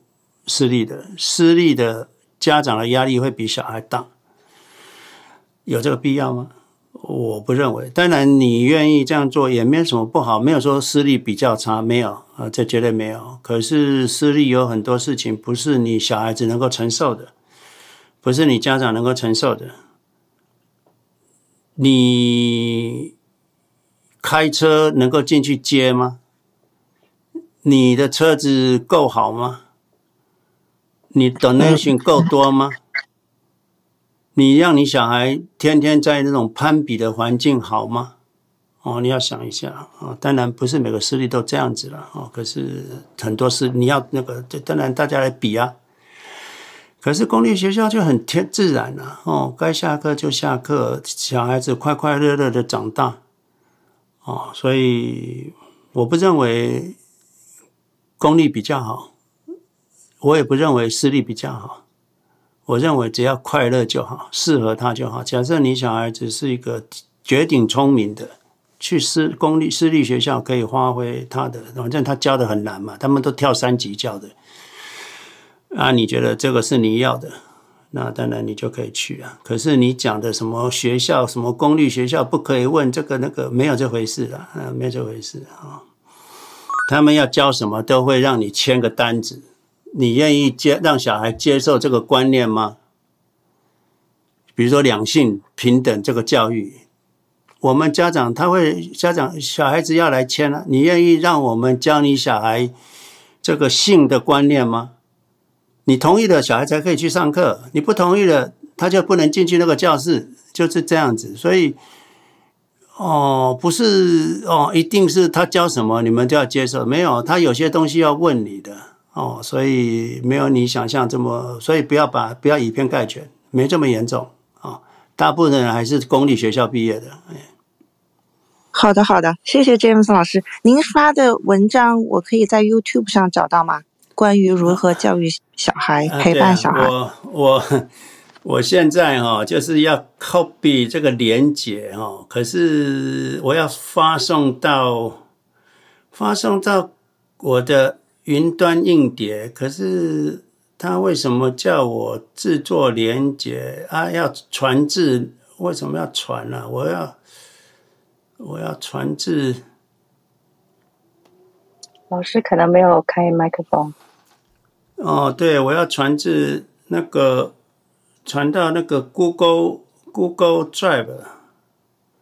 那为什么至哪里啊？好，我来，我看一下哈，我看一下，我看一下，可以传 copy 连接吗？透过连接，可是他又不让我那个，哎呀，这个 Apple 怎么变难用了？我的 Word，好，我来输出。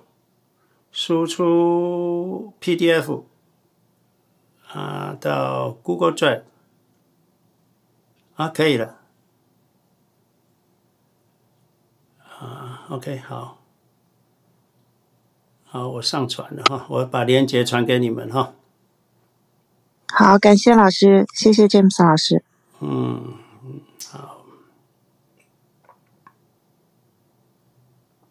这本来是零零零六六的影片了，那我就先传给你们。好，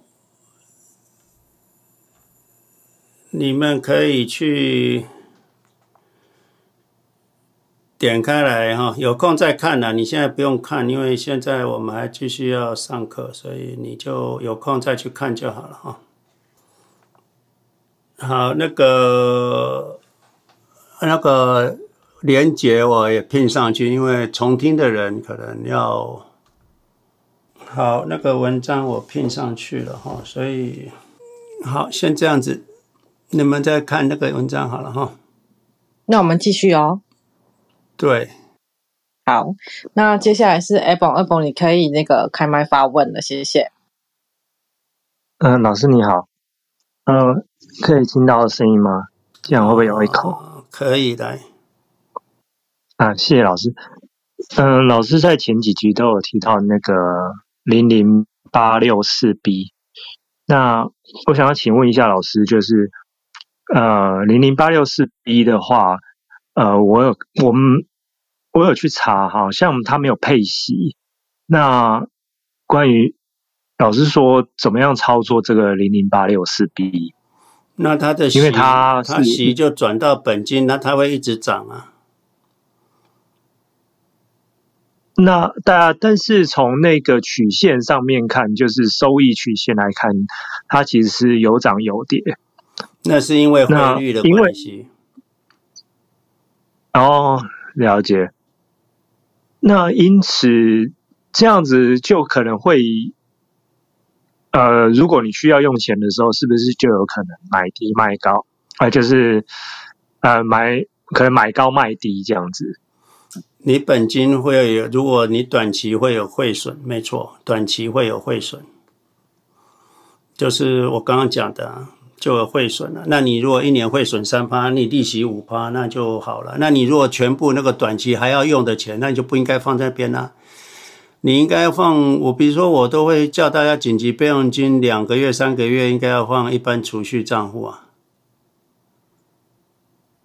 了解，谢谢老师。哦，那这就是那边也是要，那是紧急备用金，没事不会去动的，没事不会去动的。你如果还要下个月的钱呢？下个月的钱还要去去去去去卖零零八六四的话，那你就那个钱就不应该投资在那个你。你至少投资两年以上的钱才能放在那里吧，或或者是你对于那个三 percent 的亏损，你会差，你不太担心的，也不会到三 percent，因为会赚五 percent 嘛，就是你五 percent 利息可能赚不到的，你会担，你不会担心的，你可以放在这里面了。了解，谢谢老师。因为我在 YouTube 有问过老师，就是因为老师。有分两个款项，一个款项其实就是紧急备用金。那紧急备用金，因为我们在台湾可能就是放活存或是定存。那另外一笔是就是用呃，就是有买杠杆基金，然后另外的十 percent 或十五 percent 的现金就可以投入这个。那我大概清楚，谢谢老师。不是哈，紧急备用金也可以放零零八六四 B 了，也可以了。你紧急备用金。不是会不会发生吧？就是说，你紧急备用金，你紧急备用金，这个如果临时发生了，你那个会差三 percent 就给他了，没关系啊。这个照如果照这个呃获利损益比的话，应该是要放啊。呃，因为现在目前台湾还是有一些高高定存，大概一点八，可能一点六趴、一点八趴，或者一点七趴。呃，对啊，那五趴五五点五趴的，你就算会损三趴，你还有二点多趴，不是吗？呃，对，是啊，没错，对啊，你投资台币定存，你已经现现亏三趴了，你这个还未必会亏啊。当然这都是 gambling 啊，一点点的那个有有，我是觉得如果连计价这三趴的汇损的话，那你真的是连零零六六二都都有风险更大，零零六二也有风会会差，你会会计较到那个两三趴的差差别吗？紧急备用金少三趴，你有风险吗？呃，因为。因为我们就是听老师的话，就已经是全全部都是在 QQ，因此，呃，现金的部分其实我们就是像老师说的保留住，那放定存或是可以马上急用的，那因为我们还有质押，所以其实其实不是很担心这个现金的问题，那只是希望这这些不需要有那种就是有损失。那你，OK。那你那个有质押的话，你你你你需要钱，你会从质押来，那你这个可以换五年啊，那没问题啊。你你你你你你，那你如果说啊，你真的很很怕，那就那就放你台湾的定存就好了。对啊，真的没有什么必要一定要换八六四 B 啊，我也不一定要 convince 你做这个事。嗯，明白，谢谢老师。那没有问题了，谢谢。好哦，谢谢。那接下来那个 Jason，你可以开麦发问了，谢谢。好的，呃，谢谢老师。呃，我我我首先我想对那个刚才那个 Kelly 问的那个呃公校和私校的问题，啊、我做一个 echo 啊，就是因为我们孩子呃公校也上过，私校也上过，然后最近最近那个学校刚开学嘛，然后也跟很多家长呃嗯沟通了这个事儿。啊，因为我们孩子现在是在私校，呃，我觉得老师说的很对，就是一定要找适合孩子的，因为因为在美国这边，他的私校其实差别还是蛮大的，有有有一些像呃是 boarding school，呃一般是高中呃初中高中开始的，还有一些男校，还有一些女校，然后有一些呢注重比如体育的，有一些注重像这种 STEM 专业的，还有一些是教会学校。呃，就像老师说的，这个一定要找到孩子喜欢的和适合自己的。然后，另外，尤其是在呃，孩子的朋友也很重要。我碰到有有有几个家长，他们的那个，他们家原来另外一所学校私校，现在转到我们这所私校的时候，他们就是他说，那个学校的好多朋友，有几个朋友都都都转过了，所以大家都一起过来。现在就是听听力觉得孩子对那个就是朋友的意见。比父母有的时候比父母和老师的意见还大，有那么几年哈，有那么可能两三年，他们那个朋友的观点的很重要啊、然后还有就是，确实老师说对，私校的学费压力肯定会比公校大很多啊。这、最终还是要可能要找到孩子自适合自己孩子的，然后喜欢的啊啊。我就爱扣这么多，然后。呃，我今天的问题也是关于。Jason，你等一下哈，我再补充一下哈。无论你读私校或公校，小孩子的价值观是在家庭建立的。他还没进学校之前，你他的价值观就建立了。如果父母因为上班忙于上班都不陪小孩子，这才是问题，而不是你念私校或公校。你父母不陪小孩子，小孩子当然要去交朋友啊。当然不是说你陪小孩子，小孩就不用交朋友。可是他不不会这么 depend on 朋友，朋友霸凌他，他没关系，他家里很温暖。我不需要你们，我有爸爸，我有妈妈。你父母亲都上班的，小孩子下课不要让他 free run，不要给他安排去。安亲班就就那个安亲班就把他接走，接到安亲班去，该写功课写功课，该打打太极拳打太极拳，该学什么画画就画，反正去安亲班。等你父母下班去接回来，你不要让他 free run。台美国的课有的两点半就下课，有的十二点就下课了。你让他 free run，你想省那个安亲班的费用？Free run 的结果，他就是在家没事啊，朋友一找他也出去了，就得跟大家混啊。他为了跟大家同呃被认同感，他就如果不不好交到其他不好的朋友，呃就没就完了。所以你要让他去安全班哦，不要让他去去 free run 留在家里，他不会留在家里，他也不会直接回家。你让他 free run 不好，所以呃安排个课外活动。啊，有安全班的把他接走，接到接到安全班去。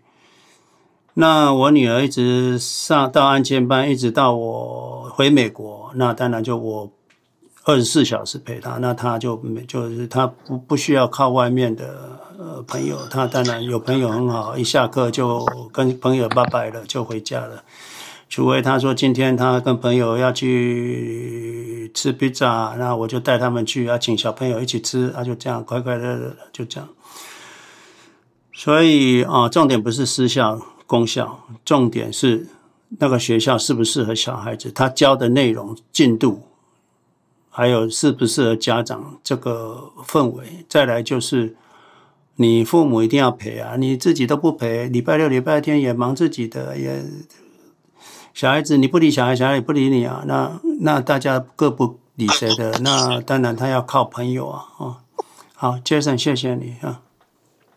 啊，谢谢老师。对，就我我觉得老师刚刚说的很对，就是一个父母很重要，第二个就是就是放学之后的事情很重要，尤其像体育活动，还是我我发现这个孩子呃爱体育的和不爱体育的差别还是蛮大的。就是爱体育，就好多学校就是放学的比较早，然后。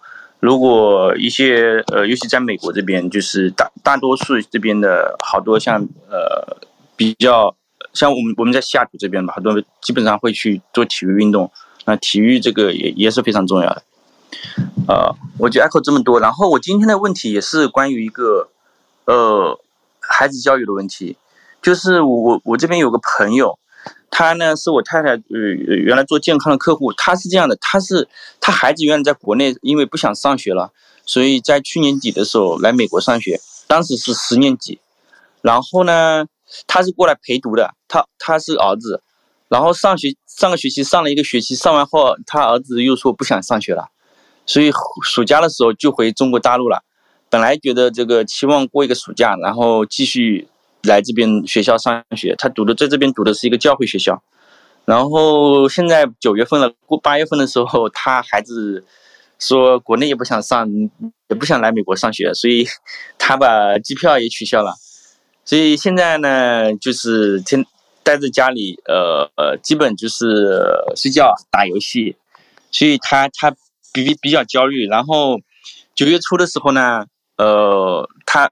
他孩子还主动找找他们家长聊了几次，计划说要这个考驾照啊，呃，现在在医医院义工在坚持做，然后驾照这个也也没去弄，然后本来说要报雅思啊，报这个考语言的也也没动，基本在家里这个睡觉和打游戏，所以他呢，呃，就比较焦虑。对，针针对这样的这个孩子，老师有有有什么建议吗？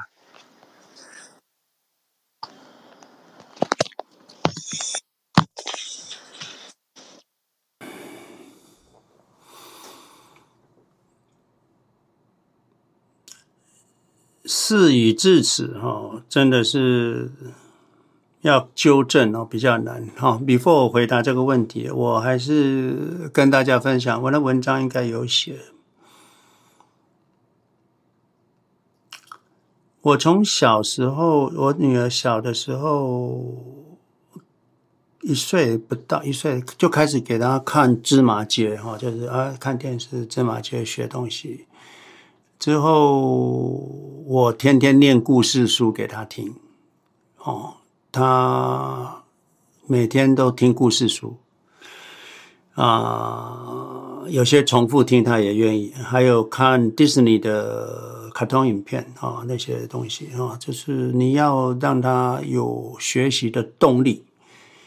所以从故事书每天陪他看，他就很喜欢看的画画，看故事书。然后你要陪他看，因为他自己看很无聊，你要陪他看，养成读书的习惯。这个从小就要养成。哦，所以你从小一定要陪小孩看书。所以为什么陪小孩看书很重要？啊、我想我女儿一岁半左右，不到两岁就去幼稚园了。幼稚园是这样，就是说你只要能够跟老师讲说你要上厕所啊，老师带你去上厕所，只要能够做这个事情的话，就可以进幼稚园。一进幼稚园那第一天，我带他去那个幼稚园是这样子哦，他早上来就有五个 section 哦，有一个 section 是养鸡，就是说假的了，就杀他就在那边玩，你可以自己玩。另外有一个 corner 是老师念故事书给他听，给小朋友想听故事会到那个 corner 去。另外一个 corner 玩积木的是一个 corner，他不会要求小孩子完全做同一件事。一大早去就是你喜欢做什么你就去做。那后来我女儿都去听那个故事书。那所以你第一个要让小孩子早一点进幼稚园啊，让他去群居啊学习。你不要放弃小孩子的时候，让他念书的习惯，那个最好培养，因为他有很很多好奇心，他书本有很多东西，他可以学，可以看，所以他每次都要一直要看故事书。那我就看不懂，我念给他听，等到他慢慢看得懂，陪他念中文。我只在家教中文，所以我从台湾买波波莫佛的录影带，从开始念，一直反正他在玩，我也在播。那直到他会懂故事书，我就开始念故事书。甚至我人在台湾，我中午十二点吃饭时间在 office，秘书买便当进来，我就打电话回来，就直接跟他讲故事，他就准备睡觉。好，第一个就是要培养小孩子的念书习惯。之后长大之后，他天天就是我回来，他就是爸爸，我要去图书馆。他每次我的责任就是去抱一堆，陪他抱一堆书回家。当小孩子有念书的习惯之后，你就轻松了啊！他自己会想要念书，而且他常常去买书来看。当然不一定了，有时候会买漫画。所以啊，Jason，第一个就是小孩子要变好，是要从一开始的时候哦。第一个不要变坏了，不是变好，他不要变坏。他本来小孩子就不就是好的，除非教坏的跟变坏的，不然小孩子自己不会变坏。那你陪他的话，他就不会。那你当然，如果以教育来讲，陪他念书，陪他看故事书，讲故事给他听，这是非常重要。我对我爸爸的印象就是晚上睡觉，他一定念什么《苦儿流浪记》啊。这个这个《三国演义》的书给我听，我以前不太看书的了，可是我只记得这些故事。所以第一个小孩子要念书了哦。那这个朋友小孩子已经到这种地步啊，你只能我不知道，就是不能再 support 他 everything 了啦。嗯，就是 OK，你如果不做事就没了哦，电动。你爱打就打，可是也电脑也不会再买了。你要有钱自己去储值吧，呃，没钱就不要打了。你只能说，you got to，你要付出才有得了哈，不能予取予求。那你如果不念书，你要不学的独立的话，呃，十八岁你可能要自己付你的 bill 了啊，自己付自己账单了哦，不然你就去，你念书的钱我可以付。你不念书的费用我就不出了啊，你就自己去谋生吧，看他会不会改了哦。就是你要跟他，他要付出才能所得了，嗯，就是这样哦。这个没办法，不然就是你看一个书，我给你多少，你做一件什么事情，你上个课啊，才有什么结果，不然就是没有了，嗯，没有了哦。这个时候如果不管，以后你管不了了，嗯。越小越小的时候，你就控制他会比较，不是控制了，就教引导他会比较好了啊。所以 Jason 还是不能让他 free run 了，还是要不要跟他来硬的。你就说哦，你打电动去当然可以啊，你要玩可以啊，那可是你自己去赚钱吧。哦，你我我不能支持你玩电动，我可以支持你念书。啊，玩电动不是我的责任啊，我不能支持我我爸父母亲没有支持小孩子玩电动的责任，我也没有买电脑给你玩电动的呃义务，哦，那不是我的责任，也不是我的义务，所以我不会再买电脑给你了。哦，你要买衣服也没有了，反正都没有了，除非你念书哦，你念书受教育是父母该给你的，其他的 not necessary 不需要，跟他讲清楚就好了，他自己决定。啊，Jason，我看我也不是最好的 advisor 了，嗯，啊，也不见得对，不过参考呀。好的，谢谢老师。所以像他，嗯，因为他妈妈原来我原来在这边的时候是相当于陪着他读的嘛，所以可能以前觉得陪的他少，所以现在一直陪着他。现在回去的时候，呃，也也没上班，也相当于也是呃，这个秉承了多陪孩子的这个希望。但这种情况下，是不是？他就不用这么多时间的陪他，我觉得，当然还是要陪啦。可是你不是他要你陪，你再陪你。但是我已经长大，不让你陪，你要陪他，他也讨厌你啊。所以你现在一定要用另外一种大人的方式来处理这个事情的。嗯，好的。这个有一个 Kathy Lee，他说这应该去看心理医生了。不上学是有心理问题，哎，这个 maybe 是一个好的选择了。嗯。嗯，这个其实我们我我我们当时呃也也提提议了，但是其实这个事情说起来还是比较容易，但做起来比较难，因为孩子其实都都挺抵触这个。对啊，嗯，去去看了这个事情没法操作，基本上、我们上次也是有个朋友也是也是这个同样的问题，后来他也是送他去加拿大，目前好一点了，以前就是让他去看心理医生，基本上这个。这个连拉带骗的都基本上孩子都不会去。了解，了解，嗯，呀、这个是做父母的难处了。可是，一开始没做对，后面要补就比较难。所以，如果现在有年轻人，你们生小孩，小孩呃很棒的，要尽要能够生就尽量生。那生了要教、要养、要陪伴，就是你的。You you you you play you pay 嘛，所以你是好的啊，可是付出是少不了的啊。好，好的，谢谢老师。好的，谢谢 Jason 的问题。那接下来麦克麦克，你可以开麦发问了，谢谢。好，谢谢谢谢谢老师。我我我刚刚本来有个问题，现在问题都忘了，因为听完老师一再讲这个，我我先 comment 一些东西哈，就是就是。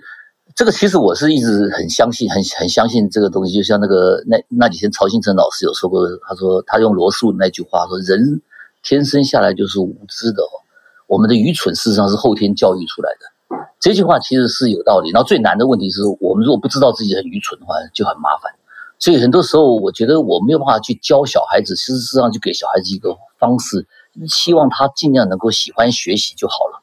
所以我，我通常对小孩子的看法都是这样。那我我的小孩现在常常 com 小孙子常常会 complain 哈，就是说学校都没有 WiFi，不打开 WiFi。后来我才知道为什么他要 WiFi，因为现在现在的那个手表哦，我现在想起来我的问题了，就说老师那次有跟我提到一件事，就是说未来的手表会取代手机哈。哦，我我就想到这个问题，就说现在小孩子哦，大家都有都有 Apple Watch，Apple Watch 如果一接上 WiFi 的话，很多问题他都可以在 WiFi 里面用 Siri 去问他。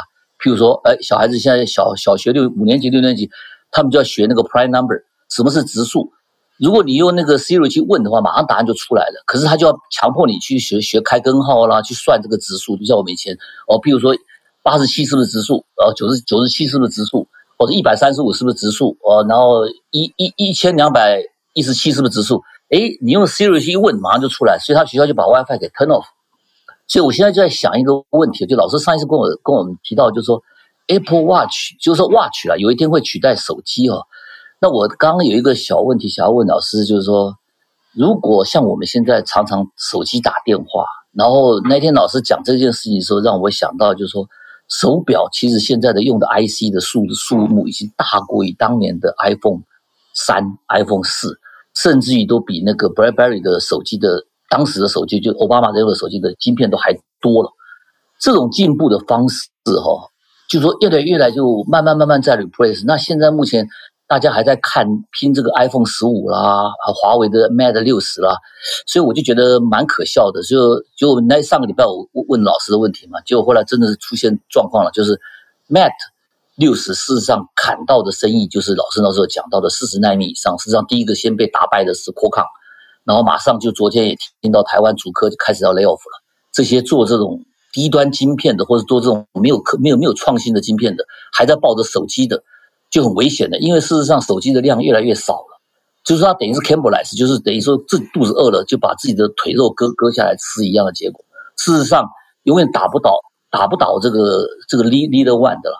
所以我现在想要问老师，就是说，现在像那一天，老师在呃那个 YouTube 上面弄了一个你自己的那个假象，然后用你的声音出来做了一个那个那个用 AI 画的那个视频哦，那其实蛮感动我的。可是我后来突然发现到，有很多人用这种东西哦，现在在仿造，就说我现在如果说有一个人，他可以用一个呃一一个头像。然后把我的声音录下来，听说只要八八八秒钟的声音，他就可以仿造出我的声音出来了，在上面讲，那他就弄弄，哎，你会听不出来是杰姆斯老师你发声，还是那个那个假的 AI 在发声？像这样子的话，Apple Watch 将来要怎么躲过这个安全性？因为手表这种安全性，因为你常常洗澡拿下来的时候，手机有些时候安全性我们还可以再设很多东西，那手表非常难设置安全性。所以这是我今天想要问的问题，就是说未来现在这个手机哈，像 Apple Watch 九，昨天开始在卖了嘛，哈，那那它的它的功能很强大，基本上就是说已经把那个你的手上的姿势，就是以前我们那个 iPhone 可以这样转来转去转来转去那个 feature，它全部放到手表里头了。可是你很难挡住，就是说它这种将来怎么处理这安全性的问题。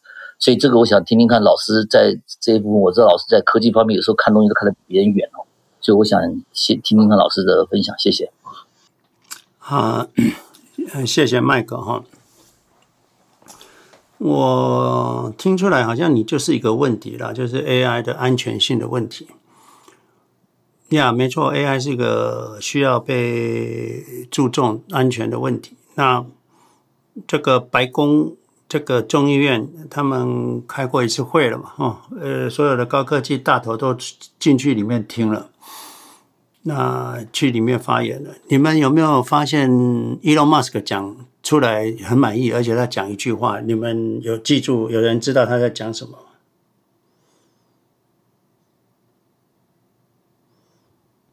没有哎、欸，我我没有没有注意到，谢谢。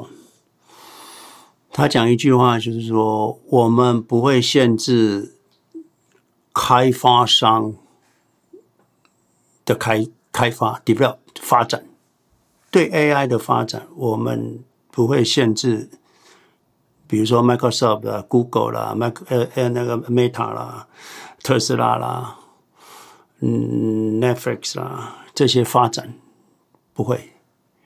他说这不应该限制，这是人类的必要的 tool。可是我们需要限制使用者的使用方式。那这样，麦克，你听得懂吗？我完全听得懂。对对对，因为他之前好像有有 comment 过一次，说他也是晚上做噩梦，是呃醒不来，就不不吓醒了。就是说他参加一个 party，好像突然忘记他的电话号码，然后就他说不知道怎么打出去。对对对，谢谢。对，没错。对，所以第一个，政府监管这些大公司，Microsoft、Apple、Google。Meta，你们这大公司不可以使坏。你们可以发展科技，可是你们要拿给 user 用，要管制。比如说之前哦，我讲过嘛，是阿里巴巴啦，这个 Microsoft 啦，之前 AI 就有，你录几分钟之后，你可以做一个，你可以用你的声音来。念所有的文字，或者或者是取代，比如说你把那个奥巴马的声音录下来之后啊，你就又就就就假装就写一段这个诽谤什么什么什么的哈言论啊啊，就制作一个奥巴马的演讲。这个功能以前有，现在已经被拿掉了。这个就是所谓限制使用者的使用方式。哦，所以啊，美国已经在做这个事了，所以他们知道这些大咖知道，我们要限制使用者的使用。虽然这个 AI 很强大，可是使用是要被控制的。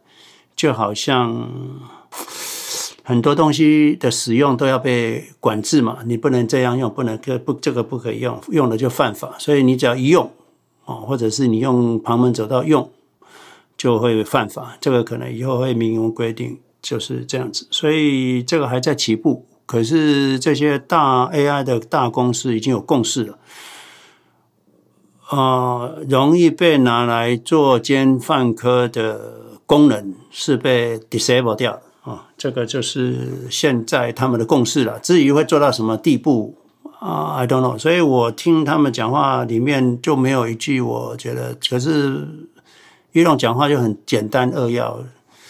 这次这个开会非常成功，而且这可能是人类 AI 历史上的转折点。我们一致都有共识啊，不会限制开发商的开发，只会限制使用者的使用。啊，这句话我就觉得完全达到这个目的了呀，麦克。那那对，谢谢，这非常好，这哇，这这个总结太棒了。那那那另外一件事就是，那个手表如何能够取代这个手机的这种这种功功能，甚至它的安全性？因为手表的安全性更更弱。这个是这样，我那天讲的不是说手表取代手机，我是说手表哦，跟 Vision Pro 以后你可以用你的意识去控制。所以以后我们的这个控制，你看手表现在用手两个手这样咚咚就可以接电话，咚咚就可以关电话，这只是最简单的。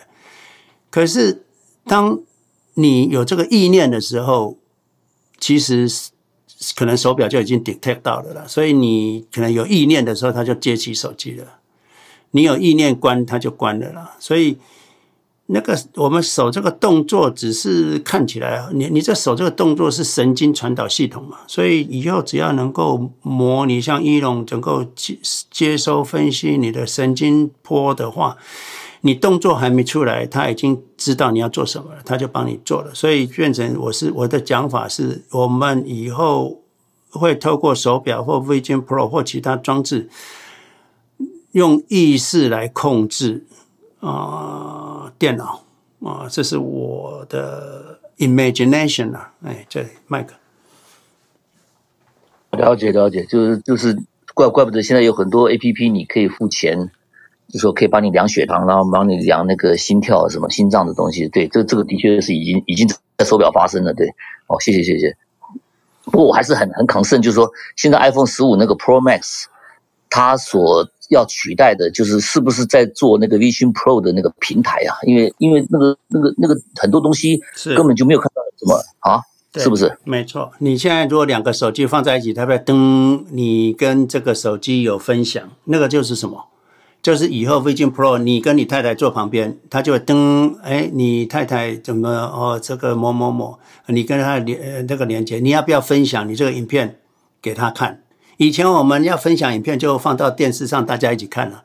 现在家里人都到 Vision Pro 的时候，你想想看，你怎么分享电视？你你在看一个影片 Netflix，那你你你你你要个哎一起看吧，阿德嗯，啊怎么一起看？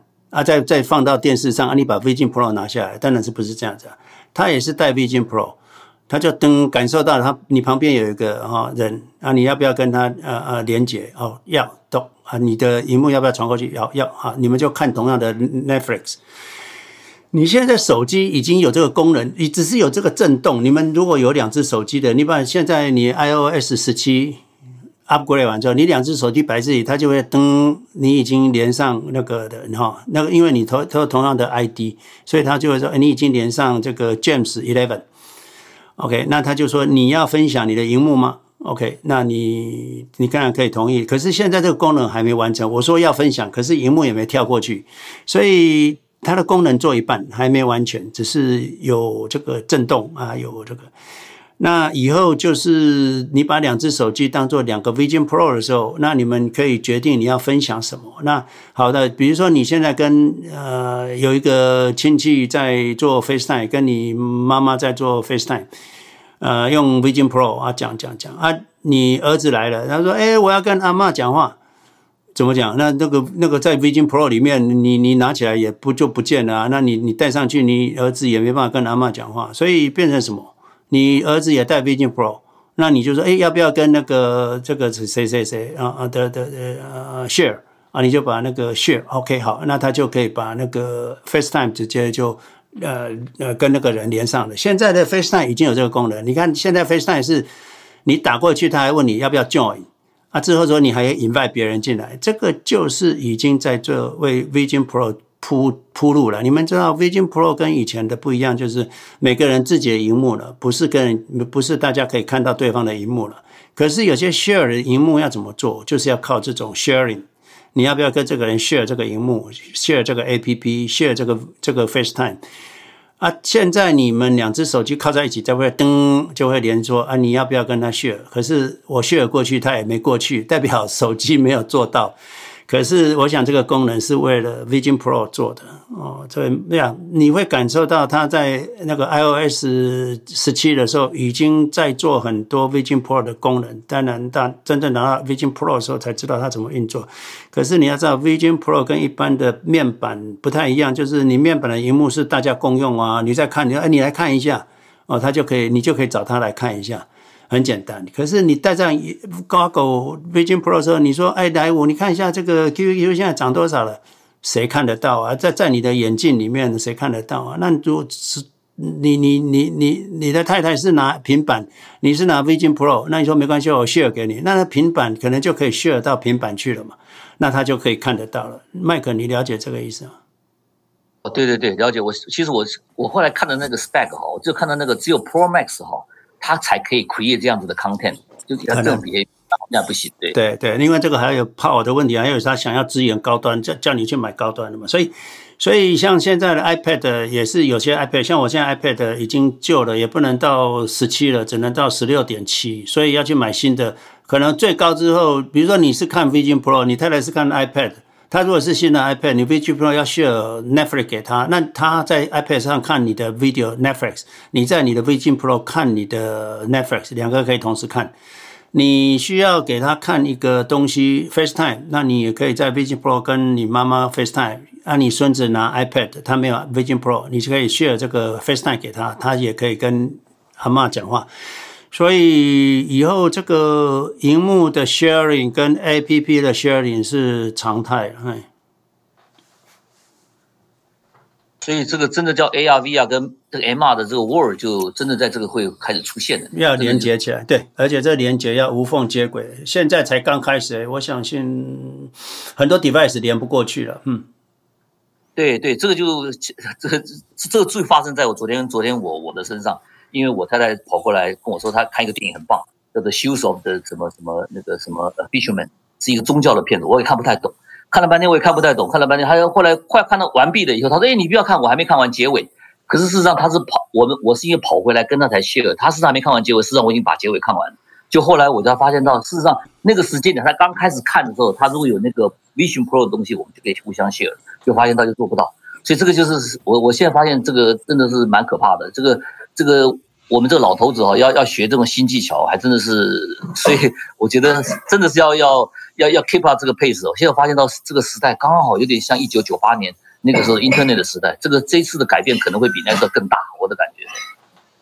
对，可是苹果有个好处哈，你会发现苹果在 develop 的时候，它都不会一开始把最 advanced 的，它明明知道要走到这个终点，它已经发展好了，可是他不会把那个终点的功能直接给你。为什么？直接那个给你太复杂了。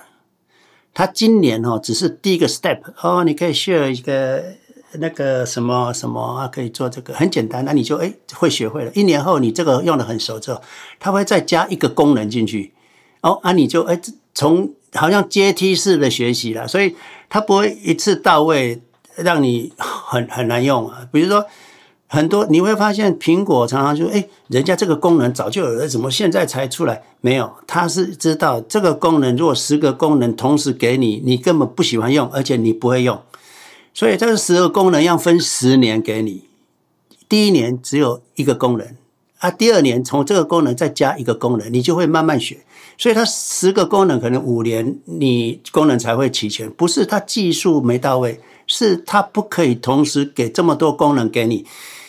呃，了解不？你们想想看，假设今天的 Apple 手机是第一代手机，就有这么多功能的话，谁会用啊？没人会用啊！嗯，就要从一个 generation 慢慢慢慢慢慢教上来，大家都很熟悉了，才会再加一个功能。哦，所以啊、我想 Vision Pro 一开始的功能可能不会你想象这么大，虽然它已经都做好了，可是它不会给你，它会慢慢让你一代一代的学。啊、哦，他知道一次都给你太复杂了，像现在那个在在那个 iMessage 里面，你可以你可以制作动画，还可以制作那个哈、那个那个。以前没有的，可是以前如果要做这个，呃，你可能会发现这个太麻烦了。现在做你就知道很简单，因为它从一个加，现在 message i message 就用加，加完之后你可以有很多，还贴图可以自己制作，还可以做动画的贴图。你假设你的，你你你的照片是循环的，就是那种，那就可以做。反正 anyway 就是，呃，Apple 不会一次给你 full function。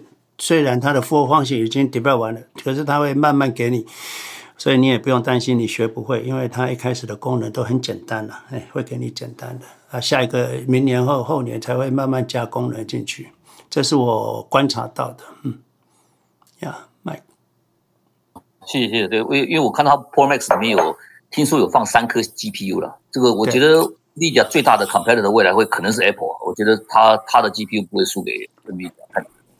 应该很多公司都会出来了，嗯。谢谢老师，谢谢老师，对，没有问题。好，麦克，谢谢你。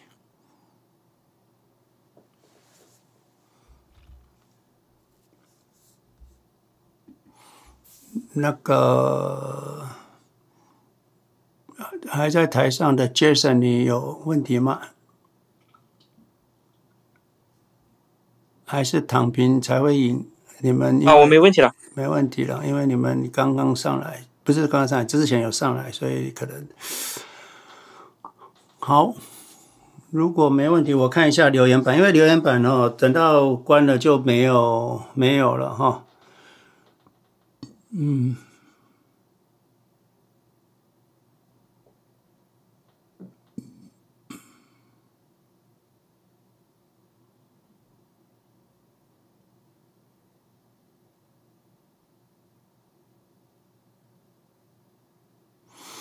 呀我想